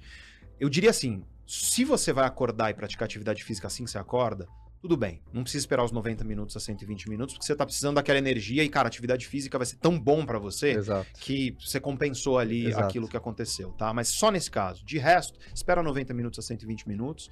Tem o objetivo da cafeína melhorar. Melhorar. Eu, eu sou um Pedro melhor quando eu tomo meu cafezinho, tá? É, não faz da cafeína uma muleta. Onde você, pô, ah, eu vou lá, eu vou tomar. E, aqui vem o principal. Pare de tomar qualquer estimulante. Isso vale para cafeína, energética. Energético, energético você não tem que tomar, ponto. Tá? Você tem o café que traz benefícios, que é natural e que tem esse efeito. Pra que, que você vai pegar um negócio que vem numa lata cheio de porcaria que tá prejudicando a tua saúde? e que não vai isso, te dar asas. Né? E aí não dá, né? Pelo contrário. É, eu recomendo, eu recomendo que você pare de tomar cafeína assim. Começa assim, no máximo 15 horas. 14 a 15 horas, para. Parei. Não tomo mais a partir daqui. Se você é uma pessoa que tá sentindo que teu sono não, você não tá acordando tão bem, porque o que, qual é a melhor medida de você estar dormindo bem? É você acordar sem o despertador e bem. Exato. É isso. Eu, por exemplo, meu despertador tá lá, eu acordo geralmente uns 20 minutos antes. Eu também. Né? Opa, acordei e tô bem. Eu acordo Curiosidade, uns quando 20 você minutos acorda? depois. Curiosidade. Aí vem uma coisa importante que a gente chama de cronótipo, tá? Porque as pessoas falam, ah, todo mundo tem que acordar cedo. Não é bem assim. Todo mundo tem que dormir à noite, fato. Só que existe uma variabilidade que é genética. Algumas pessoas, geneticamente, elas se beneficiam dormindo um pouco mais tarde. É o meu caso. Então, eu vou deitar 11 horas, meia-noite. E eu acordo 8 horas da manhã, 8 e meia, por aí. Porque passei a vida dando aula para graduação, eu tinha que acordar 5h50 para estar de pé na sala de aula com, com energia às 7h20 da manhã. E, cara, eu sempre ficava arrastado, eu sempre, mesmo dormindo cedo e por aí vai. Aí eu descobri o quê? O meu cronótipo, ele é um cronótipo mais noturno. Então, Sim. a pessoa que é noturna é isso. É a pessoa que vai dormir lá meia-noite, uma hora da manhã, acorda às oito. Não é o cara que troca a noite pelo dia. Isso não existe. Isso sempre vai te fazer mal. Sempre, sempre, sempre. Exato. Tá? Existem pessoas que são mais, mais diga, cotovia, sabe? Aquele pássaro que acorda Sim. super cedo. Então, você vai dormir 9, 10 horas da noite, e aí você vai. Cara, a pessoa acorda às 5 da manhã, acorda, né? 5, 6 horas da manhã sozinha. Acorda com o sol, acorda com as galinhas. A gente tem o Gus lá no, na Neurovox, ele é assim, ele acorda com as galinhas. Essa pessoa, se ela tenta dormir mais tarde, ela não consegue dormir para mais tarde do que aquilo. Destrói o dia dela. Então ela tem que ter a disciplina de dormir cedo. E tem gente que fica ali no meio. Né?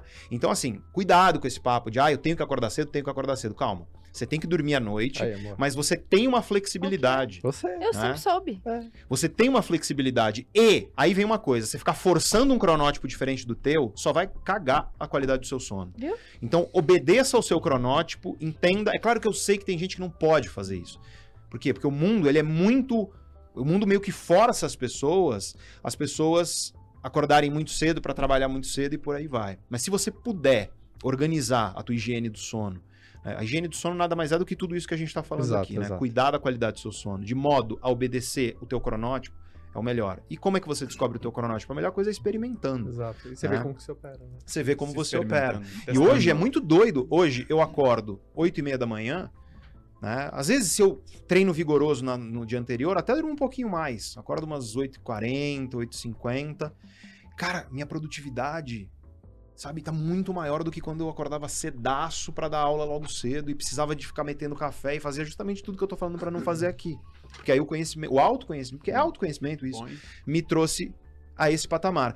Então, o que eu diria é, se você acorda sem despertador, fica bem, não precisa imediatamente, nossa, eu preciso colocar alguma coisa dentro de mim que vai me acordar. Então eu diria pra você parar a cafeína ali 14 a 15 horas. Se tá bom assim, show de bola. Se você não tá acordando assim, reduz para as 13. Continua para as 12. Continua para as 11.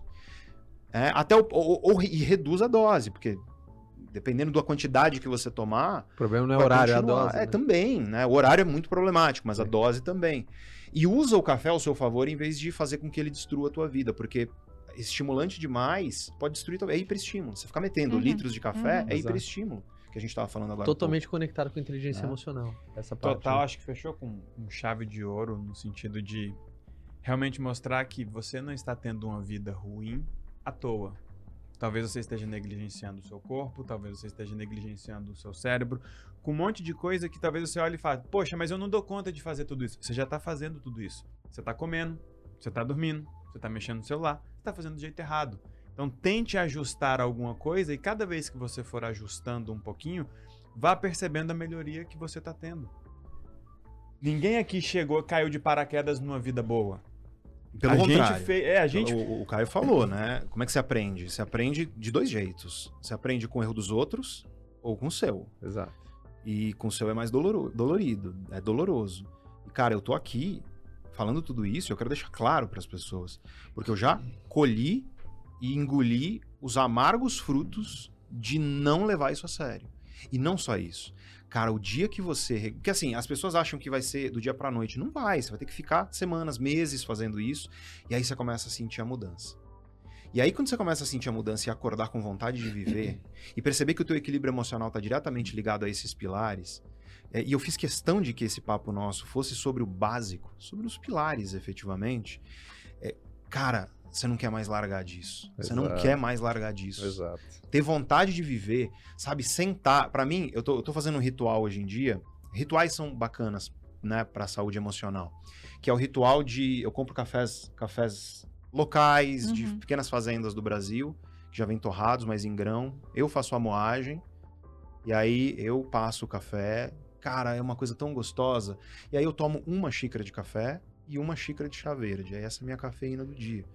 Entende? E aí eu não preciso ficar tomando muito mais depois, porque no momento em que eu tô produtivo, que é ali manhã, um pouco da tarde, minha produtividade é extrema. Chega o final que vai caindo, tudo bem cair, porque é a hora de cair. Tem que cair Desacelera, mesmo, né? tem que cair mesmo. Aí você vai chegar na sua casa, você não vai ligar luzes, você vai começar a sentir aquele soninho gostoso.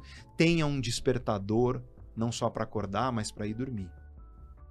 E tem que ser assim, o meu toca às 10 horas da noite. Por quê? Porque você não vai levantar e ir direto pra cama. Eu levanto, você vai fazer, você vai escovar o dente, passar o fio dental, fazer os seus rituais pré-sono, até que você deite. No meu caso, eu deito 11, 11 e meia, mas 10 horas da noite toca. Começou. E aí, ó, acabou. Desliga a televisão, levanta e vai. Leva a sério isso. Mas, pô, mas um dia eu vou no cinema e fico até mais tarde, tudo bem. Um dia eu fui jantar, fico até mais tarde, tudo bem. Você só não pode fazer regra da tua vida, exceções ali que deveriam ser exceções. Você não pode fazer regra, coisas que te fazem mal, cara. Não adianta. O cara falar, pô, é, é, eu adoro. Eu adoro comer junk food todo dia, eu adoro ser sedentário, eu adoro. Então, assim, no fim das contas, você adora uma vida que tá te fazendo mal. Exato. E tem um custo isso, e dói. Então, assim, qual dor você quer? Você quer a dor de ir contra certos impulsos imediatistas pra você, na média da tua vida, tá bem? Ou você quer pequenas euforias que não duram nada, mas que te deixam na fossa a maior parte do tempo? Essa é a escolha. Eu vivi muito tempo da minha vida com as desculpas que pessoas assim usam. Sabe? Não, mas eu, eu gosto do meu caos, eu gosto da minha bagunça, eu gosto da minha indisciplina, eu funciono melhor de madrugada e não sei o que mais. Sabe por que que eu dizia que eu funciono melhor de madrugada? Porque eu não me conhecia com os meus ritmos circadianos, que são os ritmos biológicos do dia, ordenados, Perfeito. dormindo corretamente, acordando corretamente. Ah, mas eu amo açúcar e eu amo comer pão e não sei o que mais. É porque eu não me conhecia sem isso para entender o quão melhor eu me sinto quando eu tô me alimentando bem né? E a atividade física é a mesma coisa. Então as tuas emoções, elas estão diretamente ligadas a escolhas suas. E se você não consegue mesmo aquela mínima força para você levantar, se trocar e fazer tudo isso para academia e comer, então talvez você precise de ajuda De ajuda, profissional. aham. Talvez você precise de psicoterapia com um bom psicoterapeuta e se for necessário, um acompanhamento psiquiátrico que vai te dar esse empurrão Sim. tá? Às vezes é com medicação, sim, porque é necessário em alguns quadros, tá? As pessoas têm medo e tudo mais, tá? Então, se você tivesse um problema de outra coisa, você Assim como- tomaria. assim como o corpo fica tal, a cabeça fica dodói. né? Exatamente, exatamente. É assim. É, as tuas emoções, elas são operação do seu cérebro e nem Sim. sempre o seu cérebro está saudável e você pode Exato. precisar disso. Mas não ache que vai ser uma pílulazinha que... É. Que aquilo vai te dar um empurrão para você fazer tudo isso que a gente falou aqui. E fazendo Aham. tudo isso que a gente falou aqui, aí você vai pegar um livro do Aristóteles e você vai ler e você vai estar Uhum. bem, e você vai devorar e você vai ficar melhor. Aí você vai fazer meditação e vai melhorar mais ainda. Aí você vai construindo um castelo de si mesmo, cada vez melhor, mas a fundação precisa estar boa. E a Perfeito. fundação foi o que a gente falou aqui. Porque se a fundação tá podre, meu amigo, não adianta você colocar mármore nas paredes, porque vai ruir, entendeu? Então, se a fundação tá boa, aí você começa a construir a partir disso. Emoção é uma construção. Saúde emocional é uma construção. Inteligência emocional é você entender isso. Nada do que a gente disse aqui vai imediatamente fazer com que, nossa, melhorou. Saiba que é uma melhora progressiva. E saiba que talvez o maior erro de pessoas que buscam autoconhecimento é a pessoa achar que tem a pílula mágica. Ah, mas me dá uma dica, me dá. Ai, qual... Tem gente que pergunta lá quando eu abro no Instagram. Me fala uma vitamina pro cérebro. Que uma vitamina, velho? Você precisa de equilíbrio nutricional, riqueza nutricional. Todas as vitaminas são importantes, todos os minerais, todos os micronutrientes, todos os macronutrientes têm seu papel. Então, assim, começa a entender que essa- esse mundo de redes sociais que fica te prometendo pílula mágica, fórmula mágica, pô, pode vender. Pode vender livro, curso, pode vender. Mas, na real, é construção. E construção exige você estar preparado para o desconforto. Porque não existe transformação positiva sem você estar confortável no desconforto. Perfeito. Porque é obviamente mais desconfortável você pegar um prato de salada do que você pegar um cheesecake. É evidentemente, né? Um cheesecake é muito mais imediatamente confortável. Só que o que as pessoas fazem, e esse é o problema, é o problema que destrói saúde, tanto emocional quanto saúde de maneira geral. As pessoas trocam algo que vai fazer com que a tua vida na média seja muito melhor por uma intensa recompensa, como prazer, por exemplo, em um pequeno momento. Se você parar para pensar, quais são os problemas hoje de saúde na sociedade predominantes? São fruto disso. Exato. Quando você pega, por exemplo, doenças que afetam o cérebro que são, em última instância, fatais, como Alzheimer, por exemplo, que até hoje não encontramos cura, cara, as pessoas acham que é uma sentença, falamos disso, mas não é. Se você fizer tudo que eu falei aqui, teu risco de desenvolver Alzheimer, ele drasticamente cai se você pratica atividade física regularmente, se você se alimenta bem, se você dorme com qualidade por Ó, tempo Tião suficiente. botando roupa agora. Né? É, se você Não, sobrou pra tu, Tião. se você faz tudo que a gente falou aqui, seu risco de depressão, seu risco de ansiedade, né, quadros de outros transtornos neuropsiquiátricos melhoram, tudo, cara, a tua vida melhora. Só que o ponto é, ou você entende que aquele prazer instantâneo, ele não vale a pena, e aí tem uma coisa que é muito importante, que é assim, tem gente que não quer, a pessoa não quer sentir o mínimo desconforto, não quer. Sim. Tudo pra pessoa tem que ser confortável. E se você é dessas pessoas, aí eu sinto muito dizer, você tá aqui o grande Antônio Abujanra. A vida é sua, estrague-a como É só quiser. reclama depois. É, a vida é sua, estrague-a como é- quiser. É, e Porque- eu ainda vou puxar a orelha do Tião, porque esse cara que não quer enfrentar um desconforto, na verdade, ele tá ignorando o resto. Porque se o cara tá vivendo essa vida, o bolso não tá legal, o casamento não tá legal, o relacionamento familiar não tá legal. Então, tem sempre um desconforto. Afeta é escolher sim. qual você eu vai queria que você escolher. deixasse, deixasse a tua mensagem, antes do Pedro deixar a mensagem final, como a gente tá encerrando a série, de como é que foi essa série pra você, irmão. Cara, essa série pra mim foi interessante que ela foi, foi sendo construída. É, e eu fiz uma pergunta para pro Muzi que eu acho que o, que o Pedro re- respondeu muito bem, ou pelo menos respondeu da forma como eu estava querendo ver e ouvir, porque eu acho que ia fechar com chave de ouro. E quando, quando eu disse fechou com chave de ouro, eu quero te dar os parabéns. Obrigado. É, foi incrível. Porque quando a gente vê percepções, dicas, visões de, de- de inteligência emocional e, e tudo isso, você fala, pô, que legal. Essas pessoas que estão tendo uma vida incrível, não é por acaso, elas estão fazendo alguma coisa diferente ou Exato. elas sabem alguma coisa diferente. Maravilha, saber por saber você já tá sabendo agora, tio. Então não dá pra ter desculpa. Ah, não consigo fazer tudo isso que ele falou, mas uma coisa você dá conta. Decida que vida você quer ter. Porque amanhã você vai acordar e vai ter ou um ovo e uma fruta com fibra pra você comer ou um pão com margarina. Isso você já, já dá conta, cara. Isso você já dá conta. Então, decida isso. Então, igual eu te falei, eu tô aqui, cara, eu tô contribuindo e eu tô aprendendo. Então, quando eu vejo um médico, e a minha pergunta foi, poxa, como que a gente une esse universo mais mental e mais emocional, onde se fala de inteligência, onde se fala de habilidades emocionais, com a medicina? Aí vem o Pedrão e fala, putz, cara, vamos juntar as duas coisas. Por quê? Como é que você vai ter foco, clareza, controle, aplicar tudo isso que você está ouvindo em um corpo totalmente descompensado? Cara, não dá. Não dá. Então, acho que foi útil, foi rico e ao mesmo tempo foi profundo. Profundo no sentido de ser amplo. Caramba, quanta coisa de graça as pessoas estão ouvindo aqui.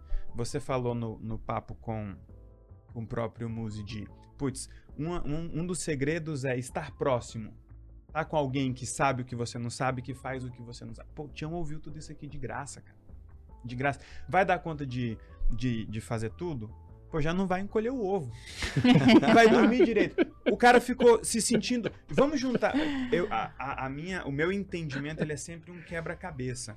A Fabi falou: Poxa, eu tenho esse jeito, e aí eu sou mais executor, eu sou mais operacional, mas eu não descanso, eu não relaxo. Aí você pega o cara que tem esse perfil e ouve que ele tem que ralar ou estudar enquanto o outro dorme, e ele não sabe que ao fazer isso, ele não vai ser o que o outro é, não vai se melhorar e tá ferrando o sono, o cérebro, Exato, o testículo, tá ferrando a vida exato. tudo. Aí você fala, pô, consigo fazer alguma coisa? Poxa, é conhecimento e respeito. Pega e fala, beleza, o que, que você decide fazer pela sua vida? Beleza, cara, eu vou tentar um sono melhor, ou seja, eu vou assumir o controle do meu dia, quando ele começa e quando ele termina. O dia começou, já não tô no 0 a 0 como diz o, Joel. Cara, já é 1 a 0 para você. Dá pra fazer 2 a 0 ali na hora de comer. Quando vem um fantasma de alguém te criticar, te punir, sabe? Atrapalhar o seu dia, mano, já tá 2 a 0 pra você. Você já disse dois nãos dificílimos de dizer. Vai ser fácil de dizer não pra esse cara. Pera, pera o seguinte, esse problema aí é seu, essa visão é sua, essa emoção é sua, esse sentimento é seu.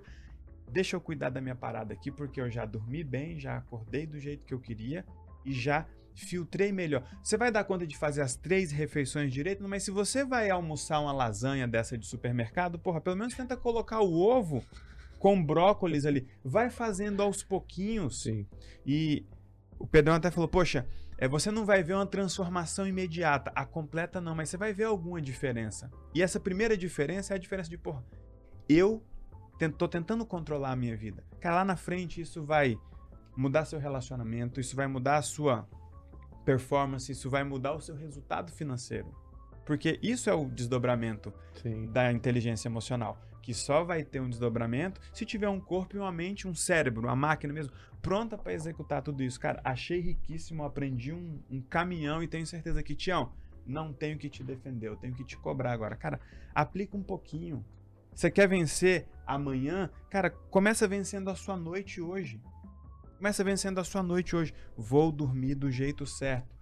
Não dá para você ficar assistindo pornografia na tela na, na noite, você tá ferrando três, quatro coisas ao mesmo tempo. Aí você fala, pô, se você parar de fazer só isso, você já corrigiu, ou pelo menos parou de ferrar três ou quatro coisas. Cara, Tião, parabéns para você. Sua vida não vai mudar da noite pro dia. Nada vai acontecer da noite pro dia. Mas nada vai acontecer se você passar um dia sem fazer alguma coisa por você. Então, cara, você ouviu tudo isso aqui de graça com pessoas que dedicaram o seu tempo, seu conhecimento, com paixão, com inspiração para chegar para você e falar: Tião, dá para você ter a vida igualzinha a nossa, cara.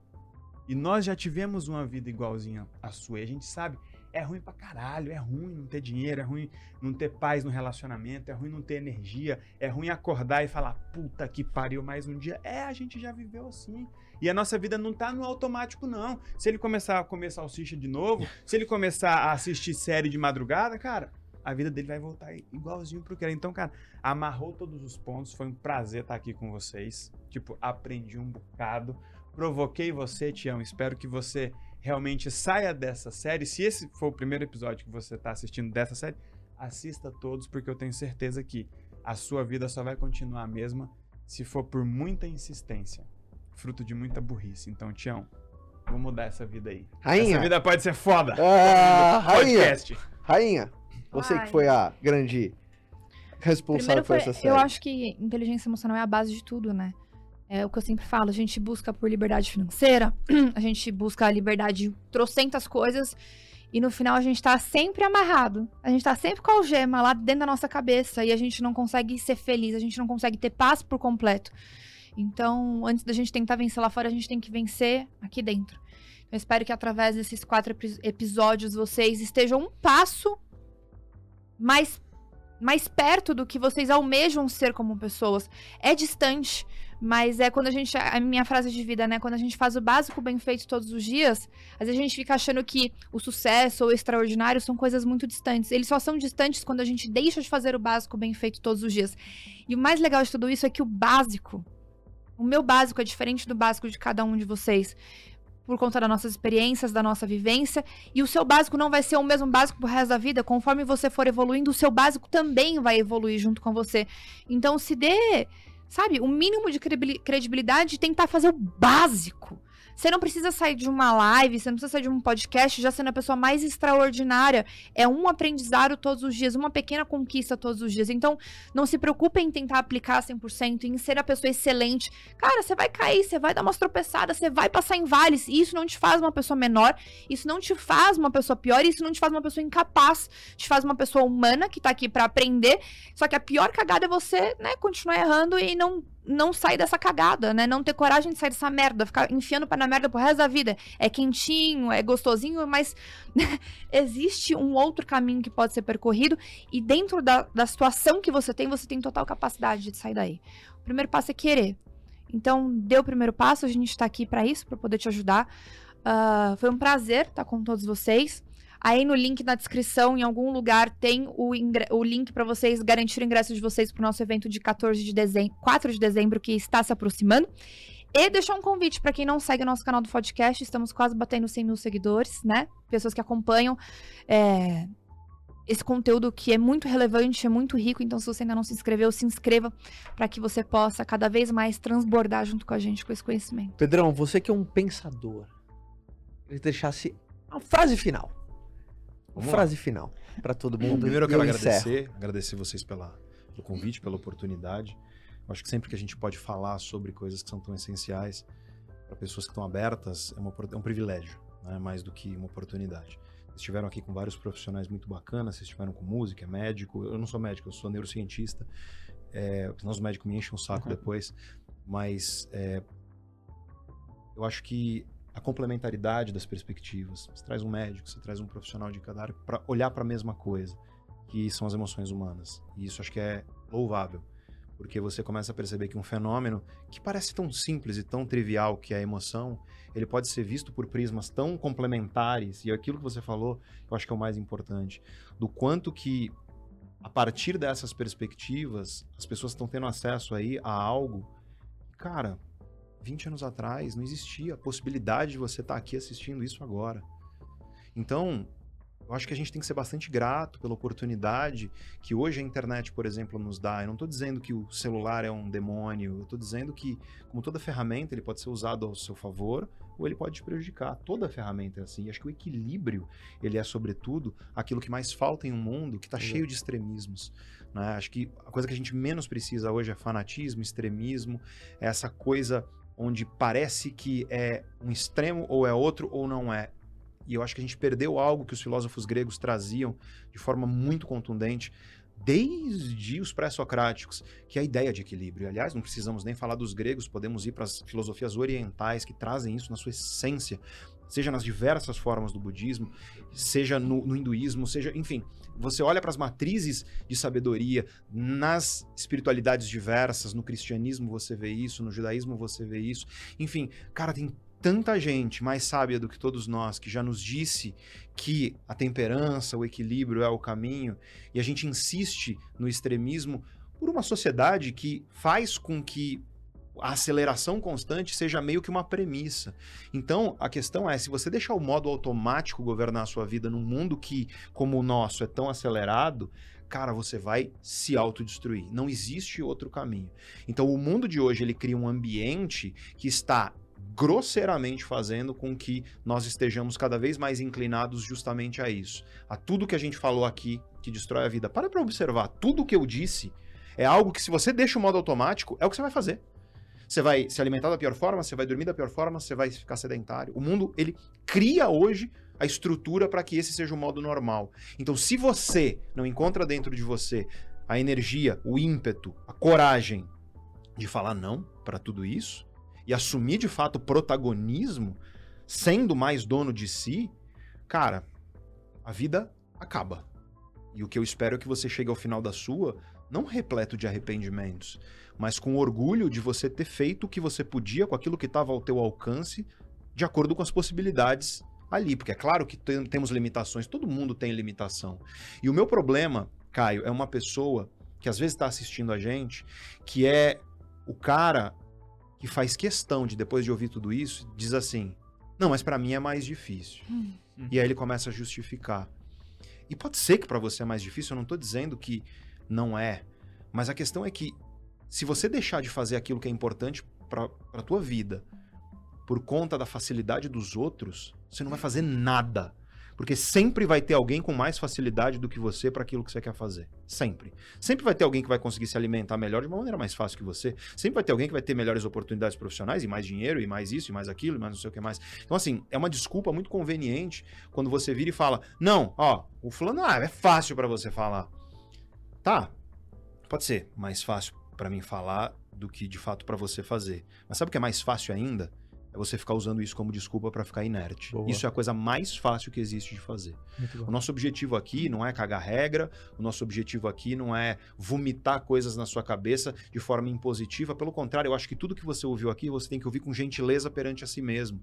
Com carinho, que a Fabi falou de eu vou errar, eu vou tropeçar, não tem problema, vamos aprender, vamos melhorar. Mas eu acho que a maioria das pessoas. Não é que a pessoa vive muitos anos de vida, a pessoa vive o mesmo ano várias vezes. Aí chega lá pra pular ondinha daqui a pouco. Cara, Uhum. olha isso, a gente tá em novembro quase, Caio. Foi ontem que tava pulando ondinha lá. E aí eu pergunto, quantas coisas que você prometeu que você não fez e vai repetir no ano que vem? E a questão é que só, você só vai mudar quando você parar de achar que vai ser uma revolução imediata e começar um pouquinho, sabe? Um pouquinho. Não tô dizendo pra você virar um maratonista, até porque você não consegue, você não tem estrutura. Mas eu tô dizendo que, cara, se é sedentário, caminha 15 minutos, sabe? Dá uma volta no teu quarteirão, que seja, faz polichinelo na sua casa, uma vez por dia. Pronto, você já deu um passo. Aí você vai melhorando, você vai aprimorando. É, acho que a internet ela coloca tudo muito pronto, né? Você vê o Muse, aí você vê o Muse do jeito que o Muse é, e você fala, não, eu quero ficar desse jeito amanhã. Você não vai ficar, sabe? Para, para de, para de achar que aquilo que você vê, eu, eu acho muito bonito isso que você fala, Caio, que é para de olhar pro palco, que é o que você vê nas redes sociais, ignorar que tem um bastidor ali de dor, de, de, de esforço, de luta, de perda, porque tudo que você vê e olha, eu conheço muita gente que é elite de performance, que é muito boa, que é reconhecida nacional e internacionalmente pelo que faz profissionalmente. Eu não conheço um que não tem um motivo pra estar ali. Eu não conheço um. Pode Exato. ser que você não gosta do cara, pode ser até que o cara é canalha e tudo mais, assim, alguma coisa esse cara tem pra te ensinar. Então, aproveita que a internet tá te mostrando coisas que te ensinam a ser uma pessoa melhor. E essa é uma oportunidade que a gente tem hoje e não tinha no passado. Então, temos que ser gratos por vivermos em um mundo onde a gente pode ter isso aqui, onde a Muito gente bom. pode ter câmeras e estar junto para cada vez a gente melhorar. Convido vocês ao canal Neurovox no YouTube. Estamos quase chegando em 2 milhões e meio. É 2 milhões e isso. 497 mil. Até hoje. É, co- é, vai ser, espero que sim, né? É, eu quero convidar vocês também ao Instagram lá. O Instagram é onde eu mais interajo com as pessoas, Sim. respondo perguntas nas caixinhas. E para quem quiser realmente dar um passo profundo e entrar para uma comunidade, um ambiente de pessoas Curso do Pedro. né? Cursodopedro.com, que é o meu programa de desenvolvimento pessoal e profissional. E assim, já antecipo que é barato, eu fiz para ser democrático. Se você dividir a anuidade em 12 vezes, vai custar menos do que uma pizza. E não é nem, sabe, camarão com catupiry, sabe? É uma mussarela sem É de refri. salsicha assim, com... Exatamente. Salsicha. Então, assim, é para democratizar mesmo. A gente inaugurou a Sociedade Neurovox, Caio, em julho. E a gente já tá com 15 mil membros. Que lindo, Uau. cara. É, então, Parabéns. assim, é incrível ver. E nesse tempo, três meses, o progresso das pessoas já aplicando na vida e melhorando. E não tem nada melhor do que isso, cara, do que você ser dono de si mesmo. Não tem nada mais libertador do que você, quando tropeça, falar: beleza, eu entendi. E eu vou aprender com isso e Animal. melhorar. Não, Parabéns. não se surpreender, não se assustar. Mano. Ser dono de si mesmo é a maior liberdade que existe. Nietzsche dizia isso, né? Nunca é alto preço a se pagar por pertencer a si mesmo. Parabéns. Essa é a frase que eu quero terminar. Nunca é alto o preço a se pagar para você pertencer a si mesmo. Eu espero que o que a gente falou aqui te ajude a você pertencer mais a si mesmo, ser dono de si, assumir um pouco mais as rédeas da tua vida. E eu te garanto que se você seguir o que a gente disse aqui os- aos pouquinhos, você vai sentir uma liberdade que é a liberdade mais incrível que existe. É que é você saber que você é dono de si. Obrigado pela oportunidade. salva de palmas, senhoras e senhores! Chegamos ao fim da nossa série! Primeiro, obrigado pra todo mundo que acompanhou esses episódios. A série tá aqui, disponível, concluída com muito sucesso. Obrigado, Pedro. Obrigado, meu irmão de bancada, Elton maravilhoso. Rainha, obrigado sempre, ideia foi sua, maravilhosa. Então fique ligado, a gente gostou desse lance de fazer série. Se essa deu certo, espere as próximas. Então se inscreva no canal aqui do podcast pra você não perder nada. Esteja conectado com a gente no perfil do podcast no Instagram e eu te vejo numa próxima série. Eu te dando spoiler, numa próxima série, no próximo episódio. Um ótimo. ah, eu espero que você tenha uma ótima semana, um ótimo término de semana. Fica com Deus e até um próximo episódio. Tchau. Tchau. Valeu!